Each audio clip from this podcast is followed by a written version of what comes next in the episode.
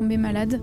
Du jour au lendemain où je me suis retrouvée, je crachais du sang tous les matins. euh, J'arrivais plus à marcher en fait. J'arrivais plus à respirer, j'arrivais plus à manger. J'étais à l'hôpital. Je me suis évanouie dans la salle d'attente. Et je suis rentrée chez moi. Et après, pendant deux semaines, impossible de sortir du lit. J'avais bah, tout un poumon qui était rempli d'eau et de pus. T'as l'infirmière qui sort et qui dit Mais madame, euh, vous avez le deuxième poumon maintenant. Je sentais que j'étais en train de mourir. Il a tellement réussi à retourner mon cerveau que j'arrivais même pas à dire qu'il m'avait trompé. Parce qu'il avait ce truc de pervers narcissique. Je l'ai vu avec ma dernière relation. Lui, son ego, il était touché du fait que moi, je gagne plus que lui. Et d'un seul coup, il est devenu hyper misogyne. Il m'avait mal parlé et c'était en mode Mais t'es femme, euh, tais-toi. Ça se fait encore euh, en 2023 Je suis là dans mon appart à Dubaï et tout.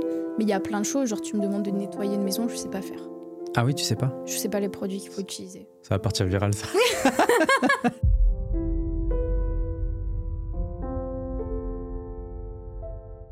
On va commencer après avoir discuté pendant une heure. Si tu peux te présenter déjà pour l'audience qui nous écoute, qui nous regarde, euh, qui tu es, ce que tu fais dans la vie. Et puis, euh, et puis on commence comme ça, tranquillement. Ok, bah déjà merci à toi euh, de Yes. m'avoir invité. Hâte euh, de voir ce que ça va donner. Je pense qu'on va parler de sujets hyper intéressants, Ouais, avec Donc, plaisir euh, dans ce nouveau studio pas fini. mais très beau. T'es la première. Merci pour cet honneur. Du coup, moi, c'est Justine, j'ai 27 ans et euh, j'ai créé la première formation en France pour aider les femmes à développer leur activité en partant de zéro. Donc, euh, je les accompagne à devenir community manager. Aujourd'hui, j'ai formé plus de 2200 femmes. C'est ouf. Ouais, C'est énervé. euh, digital nomade. Mm. Comme j'ai pu le faire, parce qu'avant j'étais community manager et bah, du coup j'ai créé la formation comme j'avais beaucoup de, de demandes. Et, Ouais. euh, et ouais, aujourd'hui, bah, mon activité principale c'est gérer la formation. D'accord. Donc tu as été community. oh, ce sera le seul moment où on va parler business. Donc community manager. Ouais. Et du coup, tu t'es dit, bah, je vais former des, des, des nanas pour faire ça. En Aussi, fait, ça allait. Enfin, c'était pas juste je me suis dit je vais faire ça, c'est que j'avais la demande. Et je pense Ah que ouais. c'est pour ça que ça a aussi bien marché Mm. aujourd'hui la formation, c'est que j'ai eu la demande derrière et j'ai pas créé l'offre avant d'avoir des gens. Enfin, vraiment, j'étais sur Instagram, moi j'étais créatrice de contenu, donc je partageais un peu mon lifestyle à Bali. Et j'avais Ah oui. plein de filles qui venaient dans mes DM et qui me disaient Justine, comment tu fais pour vivre à Bali? Comment tu fais pour gagner de l'argent? Ouais. Comment tu fais pour rester là-bas? Hmm. Et euh, j'ai vendu mon premier coaching à une nana qui m'a dit Je veux que tu m'apprennes à faire comme toi, community manager. Ah ouais, t'as même pas eu à chercher ton product market, fit. Ouais. euh, Ouais. Ok, il est arrivé tout seul. Ah, c'est ouais, ouf ouais, ça. ouais. Et ça, je pense que c'est ce qui fait qu'aujourd'hui, la formation, elle marche aussi bien. C'est que c'est pas. Tu sais, j'ai pas cherché en fait. C'est que c'est venu à moi et j'avais la demande. Et Mhm. du coup, bah, j'ai accepté ce coaching-là. Je savais pas combien pricer. Je savais pas vraiment quoi faire dedans. Je me suis dit, OK, concentre-toi. Situation initiale, situation finale. On va trouver un truc. Et après, Mhm. j'ai eu un autre coaching. Après, encore un autre. Et ensuite, bah, des demandes quand j'ai partagé les témoignages. Et j'ai créé bah, la formation et l'accompagnement que j'ai aujourd'hui. D'accord. Et euh, ok, super intéressant. Et du coup, là, tu continues sur ça? La Oui, liberté ouais. digitale et tu tabasses en fait, euh, on va dire, c'est un Ouais, monoproduit entre guillemets, ta niche. Ouais. Et, euh, Mais là, du coup, ça va un petit peu plus loin parce que j'ai eu. euh, En fait, j'étais trop contente, ça marchait. Et tu vois, je me suis. Au début, tu, tu te dis, vas-y, l'infoprenariat, c'est facile. Une fois que tu as mis en place, tu sais, as l'impression que tu appuies sur le bouton et tout marche et c'est toujours tout rose. Et en fait, c'est pas le cas du tout. Il y a toujours des trucs à faire. Je sais que bah, là, par exemple, on a eu un. Parce qu'on est quand même relativement. Enfin, on est obligé d'utiliser certains outils et des fois, Mhm. ces outils ne fonctionnent plus. Du Ouais. coup, il faut trouver des solutions. Des fois, bah, on a moins de gens intéressés, donc faut se renouveler, faut trouver des trucs, etc. Ou des fois, là, on l'a eu surtout à la rentrée, bah, on avait trop de gens qui voulaient rentrer dans la formation et on n'avait pas assez de ressources en interne Ah oui. pour s'occuper de ces personnes-là. Et en fait, bah, c'est un travail quand même quotidien de tout le temps euh, réfléchir Ouais. au marketing, euh, au commercial, même à la formation que j'améliore tout le temps. Et du coup, je fais ça, mais là, j'ai envie d'avoir une vision plus globale et de créer tout un écosystème pour mes élèves. Donc euh, Mm. là, il y a un projet qui est en cours et je suis aussi en train de réfléchir à tout ce que je peux mettre en place pour Mm. faciliter mes élèves, mais aussi bah, les clients de mes élèves. T'es dans une optique de scale euh, infinie, quoi. Euh, bah là, tu vois, j'étais chez Meta il y a pas longtemps. Ah oui, j'avais vu. ouais. ouais, ils nous aident beaucoup sur le dossier et, et tu vois, il m'avait montré en fait un petit diagramme, enfin un cercle avec les gens qu'on avait touchés, les gens qui nous restaient à toucher qui font partie de notre cible, Ouais. il reste encore beaucoup de monde. Ouais. Donc je sais que j'ai encore euh, beaucoup de monde à aller toucher. Et tout le monde me dit pourquoi tu fais pas en anglais, pourquoi euh, tu vas pas dans d'autres pays? Je pense que j'ai encore de quoi faire en France. Et, euh, et au final, moi, j'ai. Enfin, tu sais, j'ai la formation, c'est forcément le truc qui me fait vivre et c'est cool et ça fait vivre aussi toute mon équipe.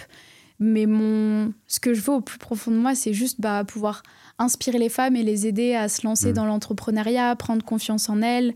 Et, euh, et je me vois pas aller, euh, tu vois, sur le marché anglophone dès maintenant parce que j'ai encore trop de choses à faire, Ouais. trop de messages à faire Ouais. passer et trop de choses ouais, à, à Ouais. communiquer. Et tu penses, euh, après j'arrête de parler de tout ça, et tu penses que quand tu as commencé à partager sur Instagram, tu, tu disais que tu étais créatrice de contenu, tu étais à Bali à ce moment-là. Tu Ouais. penses que ça a joué le fait d'être à Bali, de montrer que tu vivais un peu en digital nomade, etc. Ouais, ouais, ouais, ouais. Bah, c'était pile pendant la période Covid. En gros, tu sais, il y a eu le. On était confinés et il y a eu un trou d'une semaine. Moi, je suis partie à Bali. Et tout le monde était confiné. Et je pense que forcément, quand t'es dans ta vie chez toi et que tu vois une nana, elle est à l'autre bout du Mm. monde, elle vit sa meilleure vie. Enfin, nous, il n'y avait pas le Covid à Bali. Enfin, Ouais. genre, euh, on faisait des soirées, ils confisquaient juste nos téléphones, je me souviens. Mais. T'es allé où Ah, ah, on révèle pas. euh. On est allé dans les mêmes, c'est obligé. Ah oui, oui, c'est sûr. Ah, moi, je fais toutes les boîtes de Bali. Hein. Ouais, euh. ouais, ouais. Bah Après, il n'y en a pas qu'à là, 48, quoi. Mais- Non, non, non. Mais il y avait les mêmes têtes. Genre, tu sais, on descendait à. Oulu, c'était les mêmes personnes. Ouais, euh, genre, j'avais l'impression, on, tu sais, on était les owners de l'île, tellement il y avait les mêmes têtes partout. On connaissait tout le monde, c'était trop bien. Mm. Et je pense que, ouais, forcément, bah, les gens, ils sont confinés en France. Moi, je partage euh, que je suis au soleil. En plus, c'était en décembre quand j'y Ouais. suis allée. Je suis au soleil, euh, j'ai plein de gens, euh, je suis entourée d'amis. euh, Enfin, Mm. tu sais, on vit notre best life. Ouais. euh. Et t'étais CM à ce moment-là? Ouais, ouais, ouais. Donc forcément, ça a dû inspirer plein de, plein de gens, quoi. Mais ouais, mais en fait, tu vois, ce qui était assez drôle, c'est que, en fait, moi, je me servais d'Instagram pour trouver des clients. Pour moi, en tant que freelance, en tant que community manager. Et au final, Ah. c'était l'inverse qui venait à moi. C'était en mode, bah, moi, comment tu fais? Moi aussi, je veux aller à Bali, moi aussi, machin. Mm. Et dans ma tête, au début, je, je voulais vendre bah, mes services, en fait, Ouais. mais à des entreprises, pas forcément à, à, à des filles qui voulaient faire comme moi. Ouais. Donc, du coup, euh, 'fin, tu sais, j'ai dû vite switcher et me dire, bah, ok, il y a la demande, je vais répondre euh, Hmm. à la demande. Et surtout, j'avais ce truc où je me disais que j'étais pas légitime. Parce que pour moi, c'était en mode, mais allez dans les écoles de commerce, c'est là où vous allez apprendre, c'est pas moi qui vais vous apprendre ça Ouais. plus les gens me demandaient, enfin, on m'a dit, Justine, il faut que tu fasses ça. Et j'étais en mode, mais non, je suis pas une école. euh, Ouais. je... Enfin, je peux pas faire ça. Qui va euh, faire confiance à une petite nana euh, qui lance euh, sa formation, qui a enfin, fait ses contrats et tout. Mais enfin, tu vois, je suis pas une école de commerce. Ouais. J'ai pas tous les contacts. J'ai pas. euh, Mais Hmm. au final, j'ai créé mon truc et ça marche plutôt bien. Trop cool. Bah écoute, parfait. Voilà, c'était le moment business de Justine Roy sur mon podcast. Écoute, Justine, est-ce que déjà tu peux me dire où tu es née? Et euh, du coup dans quel type d'environnement tu es née D'environnement familial. Ok. euh, alors. Si tu veux. Si Oui. tu veux pas, on change direct mais de non, sujet. mais c'est. En vrai, j'en, parle jamais de ça. Mais moi, je suis née à Belfort, dans le 90. Ok. Et euh, je suis vite pas. partie. euh, j'ai, en fait, je suis vite partie à Bruxelles. ok. Et personne ne sait que j'ai vécu à Bruxelles, mais parce c'était vraiment. Enfin, rien. Mm. Je suis restée jusqu'à mes 4 ans. Ok. Euh, parce que du coup, mon papa travaillait pour euh, l'Union européenne. Et euh, ensuite, il a retrouvé un job. Et on est redescendu et on a été à Bordeaux. Et en fait, à partir de Ah, mes 4 ok. ans, j'ai grandi ouais, à, à Bordeaux. Enfin, en fait, j'ai dit Bordeaux, mais j'ai grandi à côté, à Florac. Genre, c'est vraiment un petit peu plus la campagne. Et moi, genre, j'ai pris connaissance de Bordeaux, entre guillemets, qu'au collège-lycée. Donc, j'étais vraiment dans Ah mon truc où j'allais... euh, Enfin, j'ai resté à Florac. euh, je grandissais. Moi, j'ai de la chance. Mes parents, ils sont encore ensemble. Et enfin, tu vois, genre, ils s'aiment encore. Ils, sont, ils vivent encore ensemble. Euh, Il y avait ma petite sœur aussi. Donc, je pense que j'ai quand même grandi dans un cadre où il y avait de l'amour, où il y avait du soutien Ouais. et de la bienveillance. Euh, Tu penses que ça, ça joue de grandir dans un cadre comme ça avec beaucoup d'amour et peut-être parce que j'avais vu pas forcément d'argent? Enfin, en tout cas, parfois. Ouais, ça a été compliqué euh, en termes d'argent parce que bah, du coup, on est descendu pour le job là pour mon papa et euh, il a perdu son job pendant la crise, du coup, il a été au chômage. Enfin, en vrai, je te dis ça, mais moi, j'étais trop petite pour comprendre, mais je savais Mm. juste que bah, il y avait le chômage. Enfin, papa était au chômage, euh, c'était la crise, du coup, papa arrivait pas à trouver de job, du coup, fallait faire attention. On allait s'acheter des habits dans des friperies, on essayait. Enfin, Ah tu sais, même si moi, je voulais des trucs parce qu'ils étaient beaux, bah, maman me disait non, c'est trop cher, on peut pas le prendre. Parce que ça, t'en Donc, parles pas trop sur les réseaux. euh, de- de- C'est- ouais. Comment tu l'as vécu? En fait, toi, en tant que gamine, tu l'as. Moi, je comprenais pas. Ouais. Je comprenais pas. Je comprenais juste que bah, on était tout le temps limite en termes de, de dépenses de sous et que ça voulait dire que je pouvais pas m'habiller comme tout le monde, je pouvais pas partir en vacances comme tout le monde. Enfin, Ouais. On a fait un été où on est parti. Enfin, on voyageait pas en dehors de la France. On... Enfin, tu sais, quand tout le monde était au ski. Moi, je sais Mhm. pas faire de ski j'ai jamais été faire de ski. Et euh, enfin, je recevais les cartes postales de tous mes potes. Ah, Et moi, ouais, je pouvais pas leur envoyer de carte postale. Et, mais quand il y avait des voyages scolaires, je sais que vraiment mes parents ils faisaient en sorte que je puisse y aller. Je sais Ouais. qu'ils serraient les fesses, tu vois, pour Mm. me permettre ça. Mais il y avait aussi ma petite sœur, donc il fallait réussir à, à doser entre ma petite sœur, moi. Je sais aussi que mes parents, pour eux, c'était ultra important que j'ai des activités extrascolaires. Mhm. Donc moi, j'ai fait beaucoup de danse, Ouais. euh, j'ai fait euh, du solfège, de la musique. Et j'avais toujours ce truc où j'avais une activité intellectuelle, un petit peu bah, comme euh, le piano que j'ai fait, et le solfège, et à côté Tu le fais du sport. piano? Tu- tu- J'ai fait. Bon, on ramène le piano. Non, je sais. Genre la dernière fois, il y avait un piano, j'ai fait genre juste un truc, euh, mais je sais plus jouer au piano. Ah. Je fais que deux ans. Je Ah, fais que deux ans et c'était même horrible pour moi. J'aimais pas. Ah, t'aimes Je pas? voulais faire de la harpe et euh, ça Ah coûtait trop cher la harpe.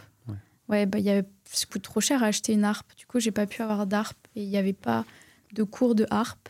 Et en fait, c'était, tu sais, c'est ultra dur. Genre, euh, il me tapait sur les doigts dès que je me trompais. Ah ouais. Euh, ah, bah, c'est normal ouais. que t'aimes pas, ouais. Ouais, ouais. Franchement, genre, c'était l'angoisse. À chaque... En plus, genre, j'avais pas le temps de réviser mes, mes, enfin, mes partitions Ouais. et tout. Genre, euh, jouer trop. J'étais... Franchement, j'étais pas bonne, je crois. Et à chaque fois que j'avais mon cours de, de piano, bah, il était pas content de moi. Mais genre, vraiment, il était pas content de moi. Et ça m'a trop traumatisée, je crois. Et j'ai arrêté. Alors que j'étais super bonne en solfège et que même mon prof voulait me garder. Il m'a dit, Mm. vous voulez pas faire un autre instrument? Mm. Et j'étais en mode, euh, non. Je savais que j'allais pas faire carrière euh, dans la musique. Mais t'aimes bien la musique? Ouais, j'adore. T'aimes bien le piano? Entendre? Euh, Genre Sofiane Pamar?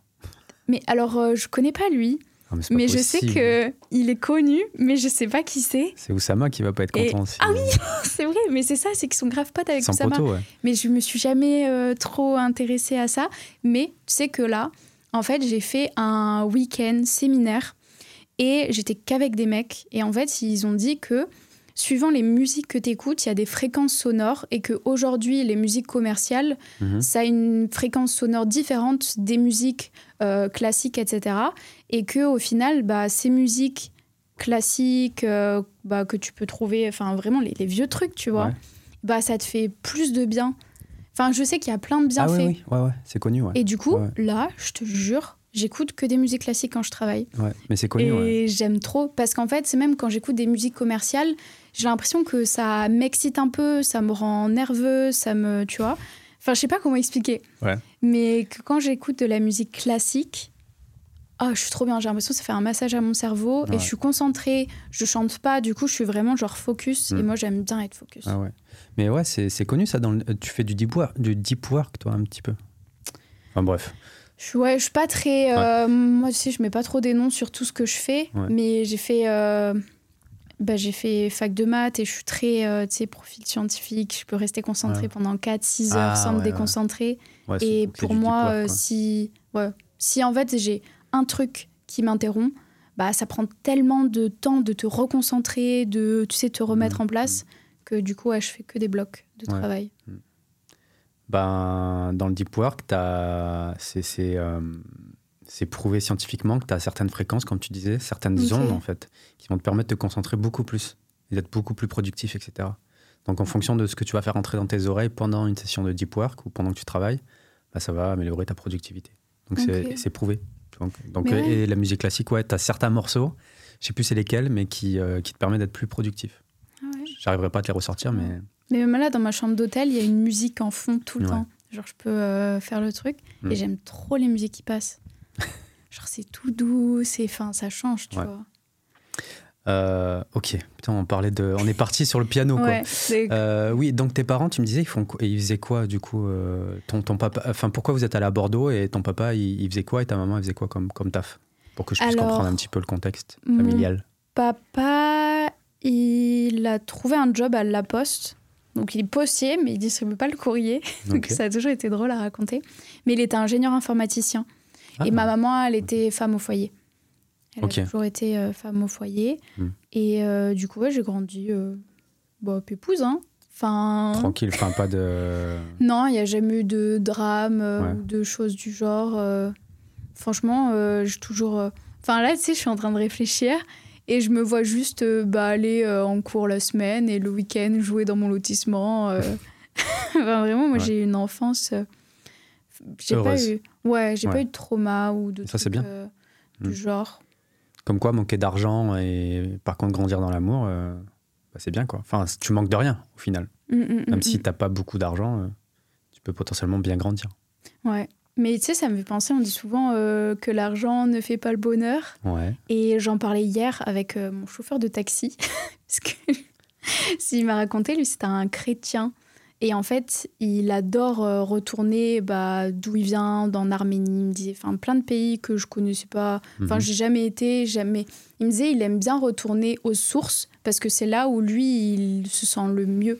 Ouais. Et au final, je me suis dit, toi qui as aussi été à Bali, tu vois, à Bali, en Indonésie, ils sont hyper heureux. Ils ont pas d'argent, mais De ils sont hyper heureux. Ça dépend lesquels, mais ouais, de ouf. Et, mais la plupart, enfin, tu vois, moi, je sais que je prenais mon scoot, je me baladais, tout le monde me souriait, Mmh, tout monde- j'étais dans des petits villages, j'ai Ouais. été donné à manger, passer du temps avec eux, discuter.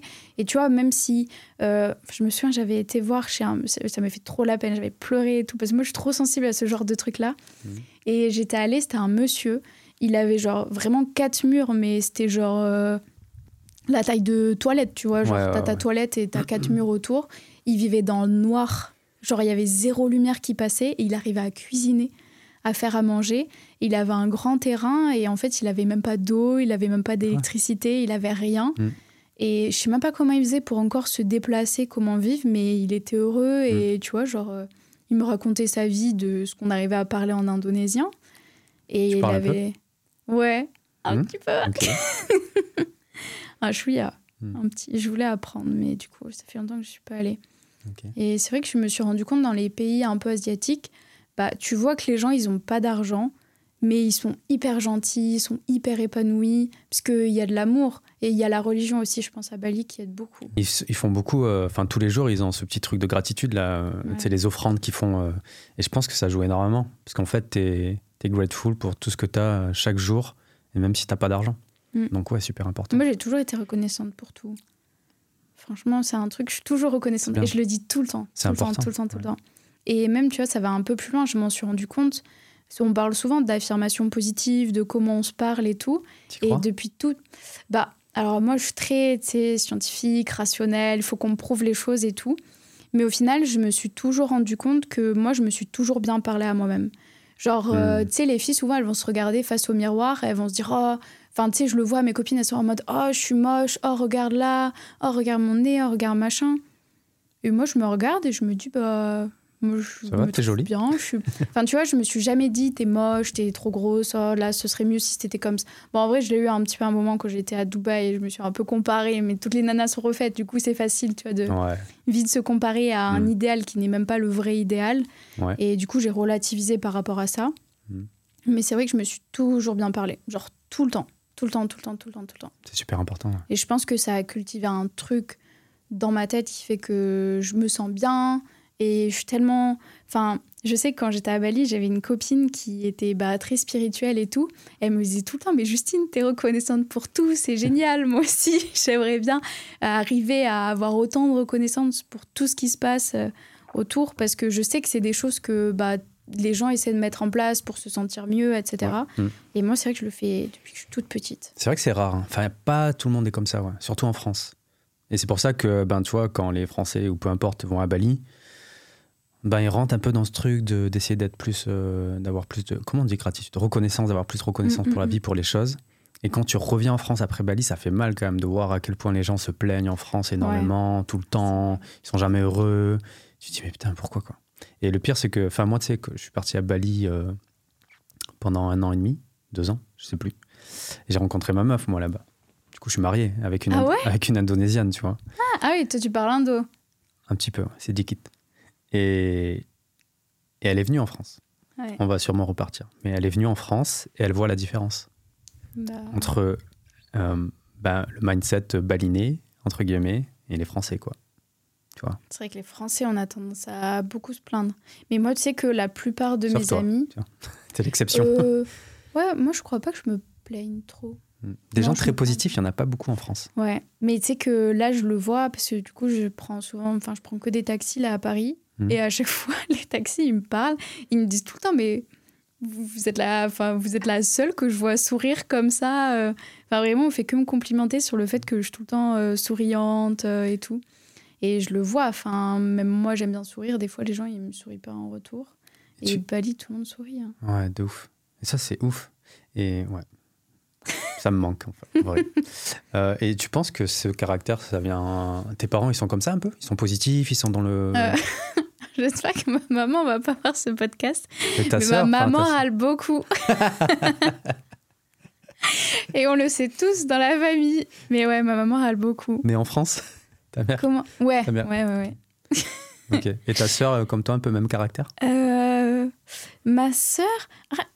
En fait, j'arrive pas trop à savoir parce que je me trouve très opposée avec ma sœur. Ah, ok. Ouais. On est très opposés sur euh, nos domaines, ce qu'on aime, ce qu'on n'aime pas. On a toujours euh, eu des trucs un peu vraiment ouais, contraires. Ok. Après, non, ma sœur, elle est quand même. bah, elle est un peu folle comme moi. Hmm. On rigole bien. Mais je pense que c'est d'avoir vu ma maman tout le temps se plaindre et que ce soit relou que je me suis dit, je veux pas me plaindre comme ça. Et du coup, j'ai toujours été. Ah ouais. ouais, ouais. Mm. Ça me parle. Euh, moi, pareil, un petit peu, ouais. Avec ma famille, toujours à, à faire du commérage, à se plaindre, à être dans la négativité, même mon environnement en général. Ouais. Waouh, faut que je me barre, tu vois. Et vraiment rejeter ce truc-là, parce que c'est pas possible, en fait. Et t'avances pas, en fait, quand t'es dans ce mindset-là. Bah ouais. Ok, donc du coup, euh, on, avance un petit peu. Tu fais collège-lycée, c'est ça, à Bordeaux Ou à partir du lycée Bordeaux? Euh, j'ai fait euh, le lycée à Bordeaux. Lycée à Bordeaux, Ouais. rien de particulier, ça s'est passé, ça s'est bien passé? T'as fait quoi comme formation? T'as eu quoi finalement? T'as fait J'ai fait mon bac. Ouais. Bac. Enfin, j'ai fait lycée. attends, oula. Ouais, j'ai fait mon brevet. Mais en plus, vraiment, j'ai grandi de ça à Florac. Et Ouais. quand j'ai passé le brevet, du coup, c'est le vrai moment où j'étais à, à- bah, dans Bordeaux, au lycée. Ouais. Et j'ai dû faire une dérogation parce que je voulais aller dans un bon lycée et bien être encadrée, etc. Du coup, j'ai été dans un des meilleurs lycées de, de Bordeaux où euh, bah, j'ai fait SSVT. Moi, je suis très scientifique. J'ai un profil très scientifique de base. J'avais vu ça, ouais, que Ouais. t'étais très forte en maths. Ouais, j'ai une licence. euh. Voilà, maintenant, tu me demandes des calculs mentaux, je sais plus faire, mais, euh, mais je sais que ça m'a donné plein de rigueur et genre, j'ai une rapidité dans tout ce que je fais parce que dans mon cerveau, tu sais, tout, je pense tout va assez vite et du Ça coup. se range euh, bien, c'est genre. Ouais, ouais, je suis très. Alors, c'est cool. dans ma vie pro, je suis très rangée, mais dans ma vie perso, c'est le dawa. Ça, je le sais, mais, euh, mais ça va, je m'en sors bien. C'est bizarre mais- ça, non? Tu, euh, Je me suis toujours posé la question pourquoi parfois euh, dans la vie pro on est genre ultra performant et dans la vie perso ben, on n'applique pas les mêmes concepts? Et j'ai l'impression que ça arrive à plein de gens, ça, plein, plein d'entrepreneurs. Bon, je parle pas pour Mhm. moi, mais en général, Ouais. c'est quelque chose Bah que maintenant, j'essaie, tu vois, d'organiser en termes de planning et tout, mais tu vois, c'est tout le temps le bazar. Mais du coup, je me suis dit, Justine, tu vas faire ton entreprise pour gagner des sous et pouvoir avoir Ouais.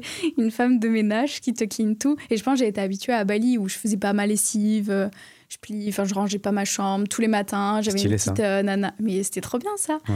Du coup, euh, ouais, je suis toujours là. Là, je suis dans mon hôtel, il y a des habits partout. Mais je sais que la femme de ménage, elle vient et qu'elle va tout me cleaner et que euh, ça me fait gagner du temps. Et, Enfin, c'est des trucs où c'est du temps que je me dis, c'est pas productif que, que je passe ce temps-là à faire ces Mmh. choses-là. Et euh, en vrai, aujourd'hui, tu vois, je sais euh, faire euh, ma lessive. hein, je sais, enfin, je le fais quand je suis, à, je suis là dans mon appart à Dubaï et tout. Mais il y a plein de choses. Genre, tu me demandes de nettoyer une maison, je sais pas faire. Ah oui, tu sais pas Je sais pas les produits qu'il faut utiliser. Ça va partir viral, ça.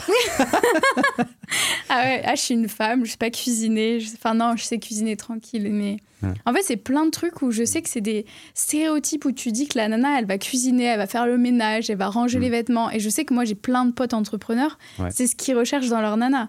Alors que, enfin, je comprends même pas, tu vois, à quoi ça sert. T'as une nana, elle est juste jolie, tu vas rien lui dire et elle fait ta vie. Enfin, genre, pour moi, c'est pas une femme, tu vois, c'est plus une auxiliaire de vie.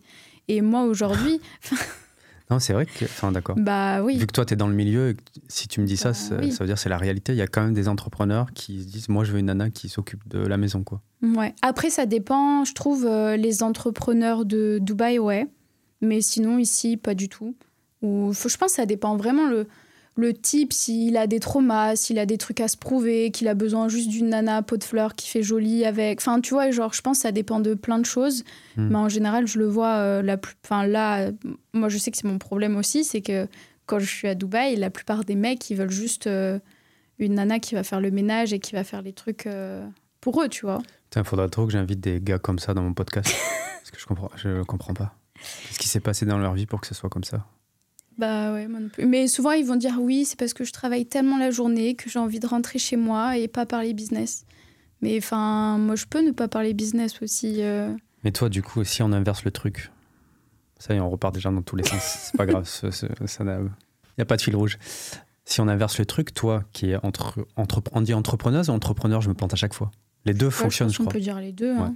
Toi qui es entrepreneur, eux, qui travaillent beaucoup, euh, qui a une grosse euh, entreprise maintenant, enfin une grosse société, t'attends quoi d'un mec qui reste à la maison et qui fasse le ménage et qui, qui soit un soutien émotionnel, qui soit. euh, T'attendrais quoi d'un gars? Parce que, eh ben, tu vois, genre, je pense que c'est euh, beaucoup le, comme tu as dit, le soutien émotionnel. Ouais. Enfin, je vois, j'ai besoin de quelqu'un qui comprend ce que moi je vis au quotidien et qui peut, genre, m'écouter et enlever cette charge mentale que j'ai. Ok. Et parce que. Mais tu vois, ça, ça. confirme ce que je pensais, tu vois. Ah ouais? Ouais. Que les entrepreneuses ont besoin de ce soutien émotionnel aussi de la part des gars. euh, si elles se mettent en couple et pas forcément que le gars soit un entrepreneur. T'en penses quoi? Euh, Moi, je pense que j'aurais besoin que mon mec il soit entrepreneur. Ah, ok. Parce que aujourd'hui, tu sais, moi j'ai un peu un système de valeurs où Hmm. le business c'est quand même une valeur importante dans les gens que je... Enfin, après, j'ai plein d'amis qui n'ont pas forcément de... bi- En fait, ma, va- ma valeur principale, c'est euh, que les personnes, elles soient bienveillantes, Hmm. euh, que, euh, tu vois, elles aient bah, elles-mêmes des valeurs, qu'elles soient loyales, etc. Et après, j'ai le business. Du coup, je peux avoir des gens autour de Hmm. moi qui n'ont pas forcément de business, mais je pense que moi, mon partenaire, j'ai besoin qu'il ait un business parce que j'ai besoin qu'il comprenne ce que je fais. Ouais. J'ai besoin de l'admirer. Donc, j'ai besoin qu'il Ah, soit au-dessus de moi. Tu vois Attention, t'entretiens le truc où euh, le mec doit être au-dessus de la meuf. hein. Ouais, mais tu vois, je l'ai vu avec ma dernière relation où bah lui, son ego, il était touché du fait que moi, je gagne plus que lui. Ah ouais? Et ouais, Putain, c'est fou ça quand même. je pense que. Parce que Margot m'avait dit la même chose. euh, Bon, c'était pas un entrepreneur, son gars, Mm. mais elle gagnait beaucoup d'argent et le mec commençait à complexer. Bah moi au début en fait il était en mode euh, c'est ok. Et il était trop fier. Et justement j'étais trop contente parce que il allait tout le temps me mettre en avant alors qu'on n'allait pas forcément euh, me parler ou penser que je suis une entrepreneuse. Et Mm. lui il était hyper fier de moi. Et vraiment il me le disait il Mm. voulait m'aider à justement qu'on me reconnaisse plus pour l'entrepreneuse que je suis etc et, euh, et en fait, je pense qu'il s'est fait un petit peu influencer par, euh, par certaines personnes. Et d'un seul coup, il est devenu hyper misogyne. Et euh, pour lui, c'était pas possible que moi, je gagne plus que lui. Putain, c'est ouf Et ça. son ego était vraiment très, très touché. Et tu vois, il y a des trucs où, à des moments, il était pas content. Et moi, je me rendais pas compte. Et je sais que c'était parce que son ego était touché que moi, je gagne plus que lui. Et je lui disais, mais enfin, aujourd'hui, tu gagnes déjà très, très bien ta vie Ouais. Pour avoir bah, un lifestyle hyper confortable et qu'on puisse avoir bah, ce qu'on veut, Dans nous, dans notre vision à deux, tu vois. Et pour moi, c'était OK. Et j'aurais. Enfin, tu vois, je me serais jamais dit qu'il gagnait pas assez pour moi et que c'était pas OK, justement. Enfin, c'était très bien ce qu'il faisait. Mais tu viens de dire que tu as besoin de quelqu'un que tu admires. Tu, et tu parlais. En fait, ça veut, ça je dire. pour des trucs. Ah, mais pas forcément d'argent. Que tu admires, pas forcément Euh, pour le. ce qu'il va pour le- accomplir. Ah oui, pour, d'accord. euh, ouais, Ah, ok, ok. ouais, je comprends ouais. mieux. Mais il faut quand même qu'il ait un. Je pense qu'il faut qu'il ait un business Ouais. pour comprendre Ouais, et même ouais, bah pour pouvoir m'aider sur des points. Tu vois, je sais qu'avec mon ex, on s'est beaucoup aidé. lui, il avait des zones de génie, moi aussi. Et du coup, même moi, j'ai pu un petit peu rentrer dans son business, euh, voir comment lui il Mm. faisait, voir ses points faibles, voir ses points forts. ouais. Et tu vois, qu'on puisse se compléter comme ça dans nos business distincts.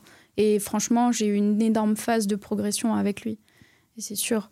Mais euh, ouais, aujourd'hui, je pense que j'ai besoin que de pouvoir avoir cette, euh, ce truc où je suis assez proche de mon partenaire pour que je puisse tout lui raconter et, Ouais. et vider un peu mon sac au final. Parce que des fois, j'ai trop de choses dans la tête Mm. et j'ai besoin de quelqu'un qui m'aide euh, à un petit peu organiser. Et euh, ouais, je pense que c'est ça. Et après, quelqu'un qui a un lifestyle sain, qui veut devenir la meilleure version de, de lui-même, qui veut genre se pousser autant euh, personnellement que professionnellement. Donc soutien émotionnel, Mm. quelqu'un qui est entrepreneur potentiellement, ou- enfin du moins qui a un business, et peu importe le CA qu'il fait, euh, enfin qu'il a un business qui fonctionne, Oui. mais, ouais. mais c'est pas grave s'il gagne moins que toi. quoi. Non, après, ça dépend dans quelle. euh, vois, Grandeur. ça dépend. Oui, Ouais, la fourchette. Mais je Après pense toi, que... je sais que tu parles, t'as pas parlé d'argent. Non. Enfin, tu, euh, parce que es déjà, enfin tu fais, je pense énormément chaque mois. Donc pour qu'un mec puisse suivre, c'est quoi- ça peut être compliqué aussi, je pense. Après, j'ai pas un lifestyle euh, de fifou. Hein. Non, non, mais je veux dire, euh, le, le CA que tu génères tous les mois, c'est quand même assez élevé. Euh, Pour trouver un mec qui puisse arriver à ce, à ce niveau-là, ça peut Mm. être aussi compliqué, je pense. Après, je sais aussi qu'aujourd'hui. ça peut te fermer un- des portes, je veux dire. euh, Tu vois, en termes de trouver une. Je pense qu'on peut trouver une personne qui va ultra fitter, mais tu vois, peut-être sur ça, ben, elle va gagner beaucoup moins que toi, mais autant c'est la personne de ta vie, tu vois. Ouais, ouais, mais si tu vois, euh, parce que moi j'ai un business model où aujourd'hui, oui, je fais peut-être plus d'argent chaque mois, Ouais. mais il est pas valorisable. Enfin, genre ma boîte, elle est peut-être pas valorisable comme quelqu'un qui lancerait une start-up et qui gagne un petit peu moins au début, mais qui va pouvoir vendre sa boîte des millions, tu vois. Hmm. Et s'il a cette perspective-là, s'il a de l'IMO, s'il a des investissements, Hmm. enfin, tu vois, s'il y a des trucs où je sais Ouais. que moi je l'admire pour, euh, bah, ah, ouais. tu vois, ce qu'il veut aller chercher, bah ouais, c'est sûr. Puis ce serait ok. On fait la liste, tu sais. On sait Oui. jamais s'il y a quelqu'un qui écoute, s'il y a un gars qui se dit Ah, ben moi je suis un peu comme ça. euh, envoyez des messages à, à Justine. Ok. Euh, donc, du coup, euh, on revient en arrière. Oui. Et on reviendra un peu sur les relations après, parce que je pense que c'est un sujet qu'on a envie d'aborder, qui est important. Du coup, tu fais quoi? Tu fais lycée, tu fais t'as le bac, et tu, ouais. tu pars vers quoi après, ensuite, suite à ça? J'ai mon bac et en fait, quand j'étais. En gros, moi, j'ai jamais su ce que je voulais faire de ma vie. Et c'est vraiment, je savais pas ce que je voulais faire.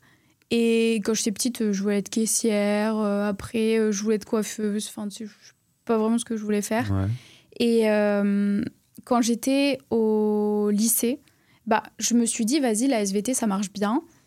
Mais j'étais bah, j'étais forte en maths. Du coup, c'était simple. En fait, moi, j'aimais, je travaillais pas beaucoup. Enfin, Ouais. je travaillais même pas en dehors des cours, Mm. mais je m'en sortais très bien en cours. Ouais. Euh, parce que j'écoutais. Enfin, et franchement, il suffisait juste d'écouter et c'était facile. Et, euh, et en fait, à ce moment-là, je, je commençais à aimer la photo. Parce que Ah, vraiment, c'était un problème. Mes parents, ils avaient des mini. Et on faisait des, euh, des meetings dans toute la France. Ils avaient des mini? Des mini. Les voitures? Des voitures. Ah, ok. Oui. Mes parents, ils aiment beaucoup l'automobile. Et en fait, C'est rigolo. Ouais, mais, voilà, mais ça date, ça. Mais vraiment, on faisait des meetings dans toute la France. Du coup, on allait un peu dans le sud. Mais en mini, t'imagines, ma maman, elle avait une mini cabriolet. On était les quatre dans la voiture avec mon père, ma sœur. T'as des Oh, photos cabriolet, quoi? T'as des photos? J'ai même pas de photos de ça. me les enverras, je mets en je podcast. crois. je mets sur mon podcast. Mais imagine, genre, les... enfin, la voiture cabriolet, du coup, c'est ultra dur, donc c'était ultra J'ai inconfortable. jamais fait, On je sais avait pas. toutes les affaires. euh, Bah, du coup, le coffre, il est tout mini parce que faut le... qu'il y ait le capot euh, du coup du truc. Et oh là là, c'était inconfortable. On allait jusqu'à je sais pas où. Là, on avait été en Bourgogne. Hmm. Franchement, on faisait des heures en voiture. Et en fait, on a fait un événement un jour. Et euh, comme c'était des trucs où c'était plein de passionnés qui se regroupaient, Hmm. bah, il y avait des mecs qui avaient des appareils photo. Et une fois, on m'a mis l'appareil photo entre les mains. Mais vraiment un appareil photo euh, pro, enfin comme là avec... euh, Enfin tu Ah, vois, moi je prenais que les photos avec mon iPhone. Et là j'avais peut-être 14-15 ans et on me mettait un appareil photo entre les mains. Et il me disait, bah tiens, régale-toi. Hmm. Et j'ai passé le week-end à prendre tout le monde en photo, à essayer de comprendre, tu vois, de faire des tests et tout. Et, euh, et ensuite, ça, ça m'est resté bah, pendant le collège.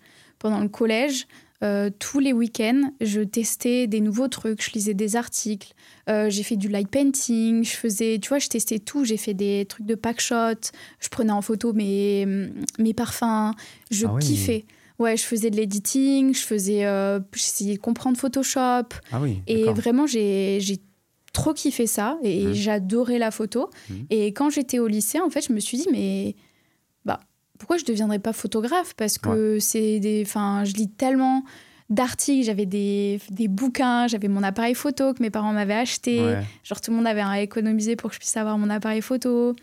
Et, euh, et du coup, je me suis dit, mais je vais essayer de faire le concours pour aller dans une des meilleures écoles euh, Ah. de photo. Et du coup, il y avait Louis Lumière ou les Gobelins. Et du coup, je suis partie en fac de maths, donc faire une licence, parce que pour moi, c'était ce qui allait être le moins euh, en mode charge mentale. Tu sais, Ok. genre, c'était le plus simple pour moi. Tu... Enfin, c'est- à chaque fois, c'est bizarre quand je dis ça, mais c'était vraiment le truc où je me suis dit, j'aurais pas besoin de travailler, ça va marcher tout seul. Et comme ça, moi, à côté, je me concentre sur mon concours. Ouais. Et en fait, il y a eu cette première année-là. Et, euh, et en parallèle, j'avais ouvert mon compte Instagram aussi parce que je faisais du running. Du coup, j'utilisais mes réseaux sociaux pour euh, publier tous mes entraînements. Et à côté, j'étais en fac de maths et je voulais avoir ce concours-là. Et en fait, grâce à Instagram, je pouvais faire des photos pour mon compte. Et je Mhm. me suis dit, mais en fait, je veux pas avoir, euh, je veux pas que ce soit mon job. Je veux que ça reste ma passion. Ah, et je pouvais avoir cette passion-là en faisant mes photos pour mes réseaux sociaux. Hmm. Et, euh, et ça fait qu'au final, euh, bah, quand j'étais en fac de maths, j'ai fait, bah, du coup, j'ai fait ma licence 2. Et je me suis dit, mais là, ça va pas, je vais me réorienter. Je suis partie en école de commerce, spécialisée dans le sport, pour mixer le sport et les réseaux sociaux. D'accord. Et là, je savais enfin que je voulais être community manager. Ah, intéressant. T'avais quoi, 20 ans, 21 ans? Euh, bac plus 2, 20 ans, je pense. Ok. Ah, donc t'avais. euh, Donc t'as trouvé une petite passion entre 13 et 18 ans euh, pour Ouais, la photo. Pour la photo. Je faisais un problème. Et pourtant, je détestais être prendre en photo. Ok. Parce que tu sais, on dit souvent que euh, les passions qu'on a quand on est gamin entre 13 et 18 ans, c'est euh, c'est ce sur quoi on s'éclate le plus, même en devenant adulte, Ah ouais quand on y revient. Hmm. T'aimes encore un peu tout ça La, photo, Ouais. ouais. Bah là, c'est ce que je te disais, je me suis fait un petit studio euh, de podcast là où j'habite. Ouais. J'ai trop Dubaï kiffé. euh, non, Ouais. ouais. Je me suis pris un appart là pour trois mois et je me suis dit, allez, euh, je vais kiffer. Et bon, là, c'est la vidéo, c'est différent parce que j'ai pas trop, euh, trop appris à faire la vidéo. Ouais. Mais j'étais trop contente. Je me suis acheté un nouvel appareil photo. J'étais en mode, waouh, Ouais, un nouvel objectif. Ça te fait kiffer, t'as encore ce Ouais. truc-là de. Ouais, ouais, ouais, j'aime trop. Et même la dernière fois, j'avais un pote, il s'était acheté un bel appareil photo et je voyais, il était en mode auto. Du coup, je lui ai appris, moi, mes petits trucs Ah, et tout. ouais. Parce que j'aime, enfin, franchement, j'aime trop la photo. Moi, et je connais trouve rien. ça. Ah ouais? Non, pas du tout. Ah, C'est trop drôle. Mais j'admire les gens qui font des belles photos. J'adore voir de belles photos. Je... Mais je trouve que ça s'est un peu perdu avec euh, TikTok, la vidéo, les shorts. Maintenant, j'ai l'impression que, tu vois, avant, Instagram, c'était plus, je trouve, Ouais. des jolies photos. Ouais. Et, enfin, tu sais, genre Insta un peu instantané. Et je trouve que maintenant, c'est juste poster pour poster. Et la plupart des gens, ils veulent juste capter l'attention. Donc, euh, c'est, enfin, il y a quasiment Mm. plus de photos hein, sur Instagram. C'est que des shorts. Ouais. Mais après, t'as des comptes euh, de photographes, c'est énervé hein, ce qu'ils font. Enfin, c'est super Mais beau, la quoi. qualité, pareil, elle est pas ouf sur Insta. Enfin, Je sais pas, je suis pas un expert. Moi, je vois une belle photo, je dis c'est beau, tu vois. après, ouais, c'est hyper subjectif. Mais c'est vrai que. Tu penses quoi de l'IA, du coup, sur ça, toi? Alors, moi, je suis pas du tout IA. Ouais, sur le fait que ça a peut remplacer. là, c'est ça, là. Ouais, Midjourney. euh, Je, jamais, je sais même pas à quoi ça ressemble. Je vais jamais utiliser. Ouais. Donc, ça peut générer, en fait, de belles photos de photographes. euh, Ah ouais Ouais. Ah, Et les photographes, du coup, se, se disent, mais c'est en train de détruire notre job. Parce qu'en fait. je sais euh, pas. Je trouve qu'il manque la fibre émotionnelle dans l'IA. Après, c'est mon avis, tu vois. Même moi, je sais que tout le monde parle d'IA, d'utiliser l'IA pour, par exemple, bah, les réseaux sociaux, écrire les textes à ma place, etc. Mm. Mais je trouve que ça manque, euh, ça manque d'humain, Ouais, d'authenticité. d'authenticité, d'émotion. C'est moins toi. Et après, ils disent oui, mais tu peux l'entraîner à travailler pour toi, blablabla. Mais euh, moi, je sais pas. Bah, après, j'ai envie de faire ce que j'aime, donc j'ai pas envie qu'une IA soit remplacée pour Ouais. ça. Je pense que j'ai de la chance que dans mon métier aujourd'hui, enfin, Hmm. je peux choisir de faire les Ouais. choses euh, au lieu de les remplacer, quoi. Ouais. Je pense qu'il faut juste vraiment s'en servir euh, comme assistant, quoi. Hmm. Enfin, tu vois, là, par exemple, moi, quand je prépare mes interviews, je prends des notes. Genre, je regarde toutes les interviews que je peux, etc. J'écoute les podcasts et tout. Et après, je demande juste à l'IA, peux-tu me catégoriser? Hmm. Tu vois, euh, ma prise de notes sur les thèmes de mon podcast et, ça m'aide, tu vois. Mais, ah oui, ouais, moi aussi je fais des petits trucs comme ça. Trucs comme ça, mais pas, c'est vrai, je te rejoins sur ça. Ok, et pourquoi le sport alors? Pourquoi t'aimes le sport euh, Pourquoi? Parce que tu te lances en mode euh, je fais du running et je me lance dans. Mais alors, alors là, c'est vraiment improbable cette histoire. Parce que j'ai vu que tu faisais de la boxe. Ouais, là je fais de la boxe maintenant. Non, mais même avant, hein. ah. tu avais commencé. quand j'étais à Bali, ouais, j'ai fait de la boxe. Mais en gros, moi depuis toute petite, bah, je faisais danse classique, j'ai fait de l'équitation, j'ai fait plein de sports. Tes parents qui t'ont poussé ou c'est toi qui voulais? Ouais, c'était mes parents. C'était mes parents et tu sais, toutes mes copines, elles faisaient ça aussi. Donc, euh, hmm. c'était logique pour moi de faire ça. Et euh, bah, c'était mes activités extrascolaires. Enfin, tu sais, sinon, j'avais rien à faire. enfin, je sais pas. ça me semblait logique. Et j'ai toujours été en surpoids. Toujours. Ouais. Et euh, Génétique, tu penses?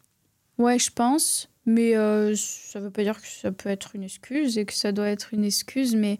Bah, il y, a des vraies euh, ouais. Euh, maladies, entre guillemets. Des fois, il y en a qui prennent du poids pour pas grand-chose, tu vois. Ouais, moi, je sais que je prends envie du poids, par contre. Non, c'est abusé, vraiment. Ouais, mon ex-belle-sœur, elle mangeait... elle faisait un écart, elle prenait du poids, tu vois. Alors que sa sœur, elle mangeait ce qu'elle voulait, elle restait fit. des fois, il y a un peu, tu vois. Ouais, moi je pense que j'ai. Bah, même ma famille a jamais eu des. Enfin, tu sais, une hygiène de vie euh, ultra saine. Mmh. Du coup, ça a aussi déteint sur moi. Et euh, j'ai toujours été euh, ouais, en, surpoids. Enfin, c'est un moment je sais qu'on on, m'habillait chez les femmes alors que j'étais encore au collège primaire, tu vois. Ah oui. Donc je portais un peu des, des habits pour les femmes alors que j'aurais dû être chez les enfants. Mmh. Et, c'est vrai que je te le disais avant même. Enfin, tu vois, au début, j'avais pas enfin c'est bizarre à comme ça mais j'avais pas compris qu'il fallait plaire aux garçons. Tu vois ça n'a jamais été une de mes priorités dans la vie. Donc j'ai jamais pris soin de moi. Enfin tu m'aurais vu et en vrai j'ai une photo de moi d'avant qui est horrible. On me reconnaît même pas. Mais j'avais limite un mono sourcil j'avais une frange j'avais les cheveux gras genre je comprenais pas je me lavais les cheveux tous les jours. Mais mes cheveux ils étaient tout le temps gras et j'avais les cheveux là, je ressemblais à un garçon manqué. Enfin, j'avais pas assez d'argent pour m'acheter des habits, donc je ressemblais à rien. Euh, à un moment, j'ai même eu les bagues, j'étais en surpoids. Enfin, tu vois, j'étais. J'avais rien pour moi, vraiment rien pour moi. Et, euh, et d'ailleurs, je pense que tu vois, tout à l'heure, on parlait un peu de ma positivité et tout. Et je pense que pour plaire aux gens et arriver à créer des connexions avec les gens, bah, j'étais ultra gentille. Parce que, et je le vois aujourd'hui, tu vas plus facilement vers quelqu'un qui a un bon physique ou qui a l'air, tu sais, ouvert, bien dans sa peau, tu vas plus facilement lui parler. Et du coup, moi, en fait, bah, j'étais, tu sais, j'avais pas trop confiance en moi, j'étais tout le temps un peu. Euh, enfin, j'arrivais pas à parler, je devenais toute rouge. Enfin, tu me parlais, je devenais rouge, mais comme une tomate. Hmm. Et au final, bah, j'ai développé ce fait de vouloir être ultra gentil pour que les gens, ils arrivent quand même à, à m'apprécier. Et, euh, et petit à petit, j'ai grandi. Et je crois qu'il y a eu un. Je sais même pas quand c'était mon déclic. Mais tu sais, jamais plus aux garçons, jamais essayé de plaire aux garçons. Mmh. C'était pas dans mes priorités. Et c'est quand je suis arrivée au lycée. Ouais. Euh, je sais pas pourquoi, j'ai eu un truc et je me suis dit, euh, bah, je vais prendre soin de moi. je sais même pas quel a été le déclic. Je me suis inscrite à la salle de sport. Je faisais tous les cours collectifs le soir. J'adorais ça. Franchement, c'était trop bien. Et petit à petit, j'ai commencé à perdre du poids, j'ai commencé à mieux m'accepter, euh, j'ai commencé à me maquiller un petit peu, mais vraiment. Tu t'acceptais pas, on faisait des remarques Ou t'avais du mal avec ton corps, ton physique ou... Euh, Finalement, t'as toujours été en fait, je me rendais pas compte, c'est ça le problème. C'est que je me suis jamais rendu compte que moi j'étais en surpoids et que j'étais pas comme euh, les filles autour de moi. Hmm. Tu sais, genre c'était tout bête, mais genre des fois, enfin, les filles, elles grimpaient sur mon dos. Moi, j'ai jamais grimpé sur le dos de quelqu'un, tu vois, parce que j'étais trop lourde. Hmm. Et c'était plein de trucs où, bah, je sentais que j'étais un peu différente des filles, mais je me disais plus que c'était parce que, euh, bah, on n'avait peut-être pas les mêmes passions ou les mêmes trucs, mais je me sentais pas moi-même. Mais tu vois. Quand t'es à cette période-là, c'est horrible. Hein.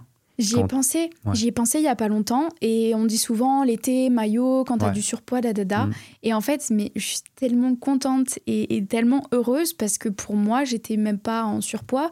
Et moi, tous les étés, j'étais en maillot de bain, j'allais en colonie de vacances, j'allais dans les euh, trucs de water park, etc. Et je me suis jamais dit, je vais pas me mettre en maillot parce que j'ai du poids en trop. Euh, je vais pas me mettre en maillot parce que je m'accepte pas. Et justement, j'ai toujours kiffé.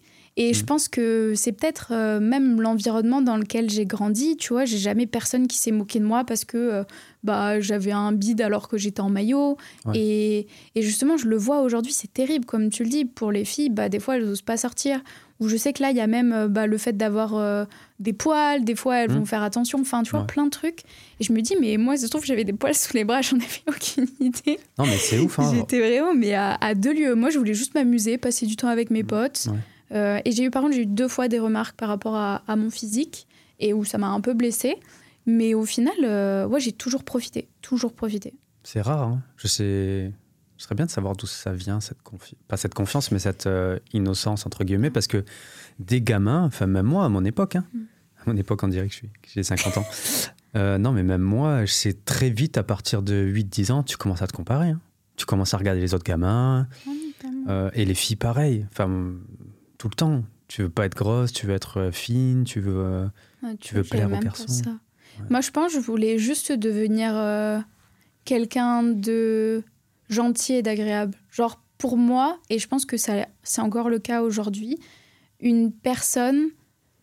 hum, Enfin, moi, je vais m'intéresser à une personne, et même je pense qu'une personne, elle brille si à l'intérieur d'elle, elle est profondément heureuse, profondément épanouie, qu'elle a confiance en elle.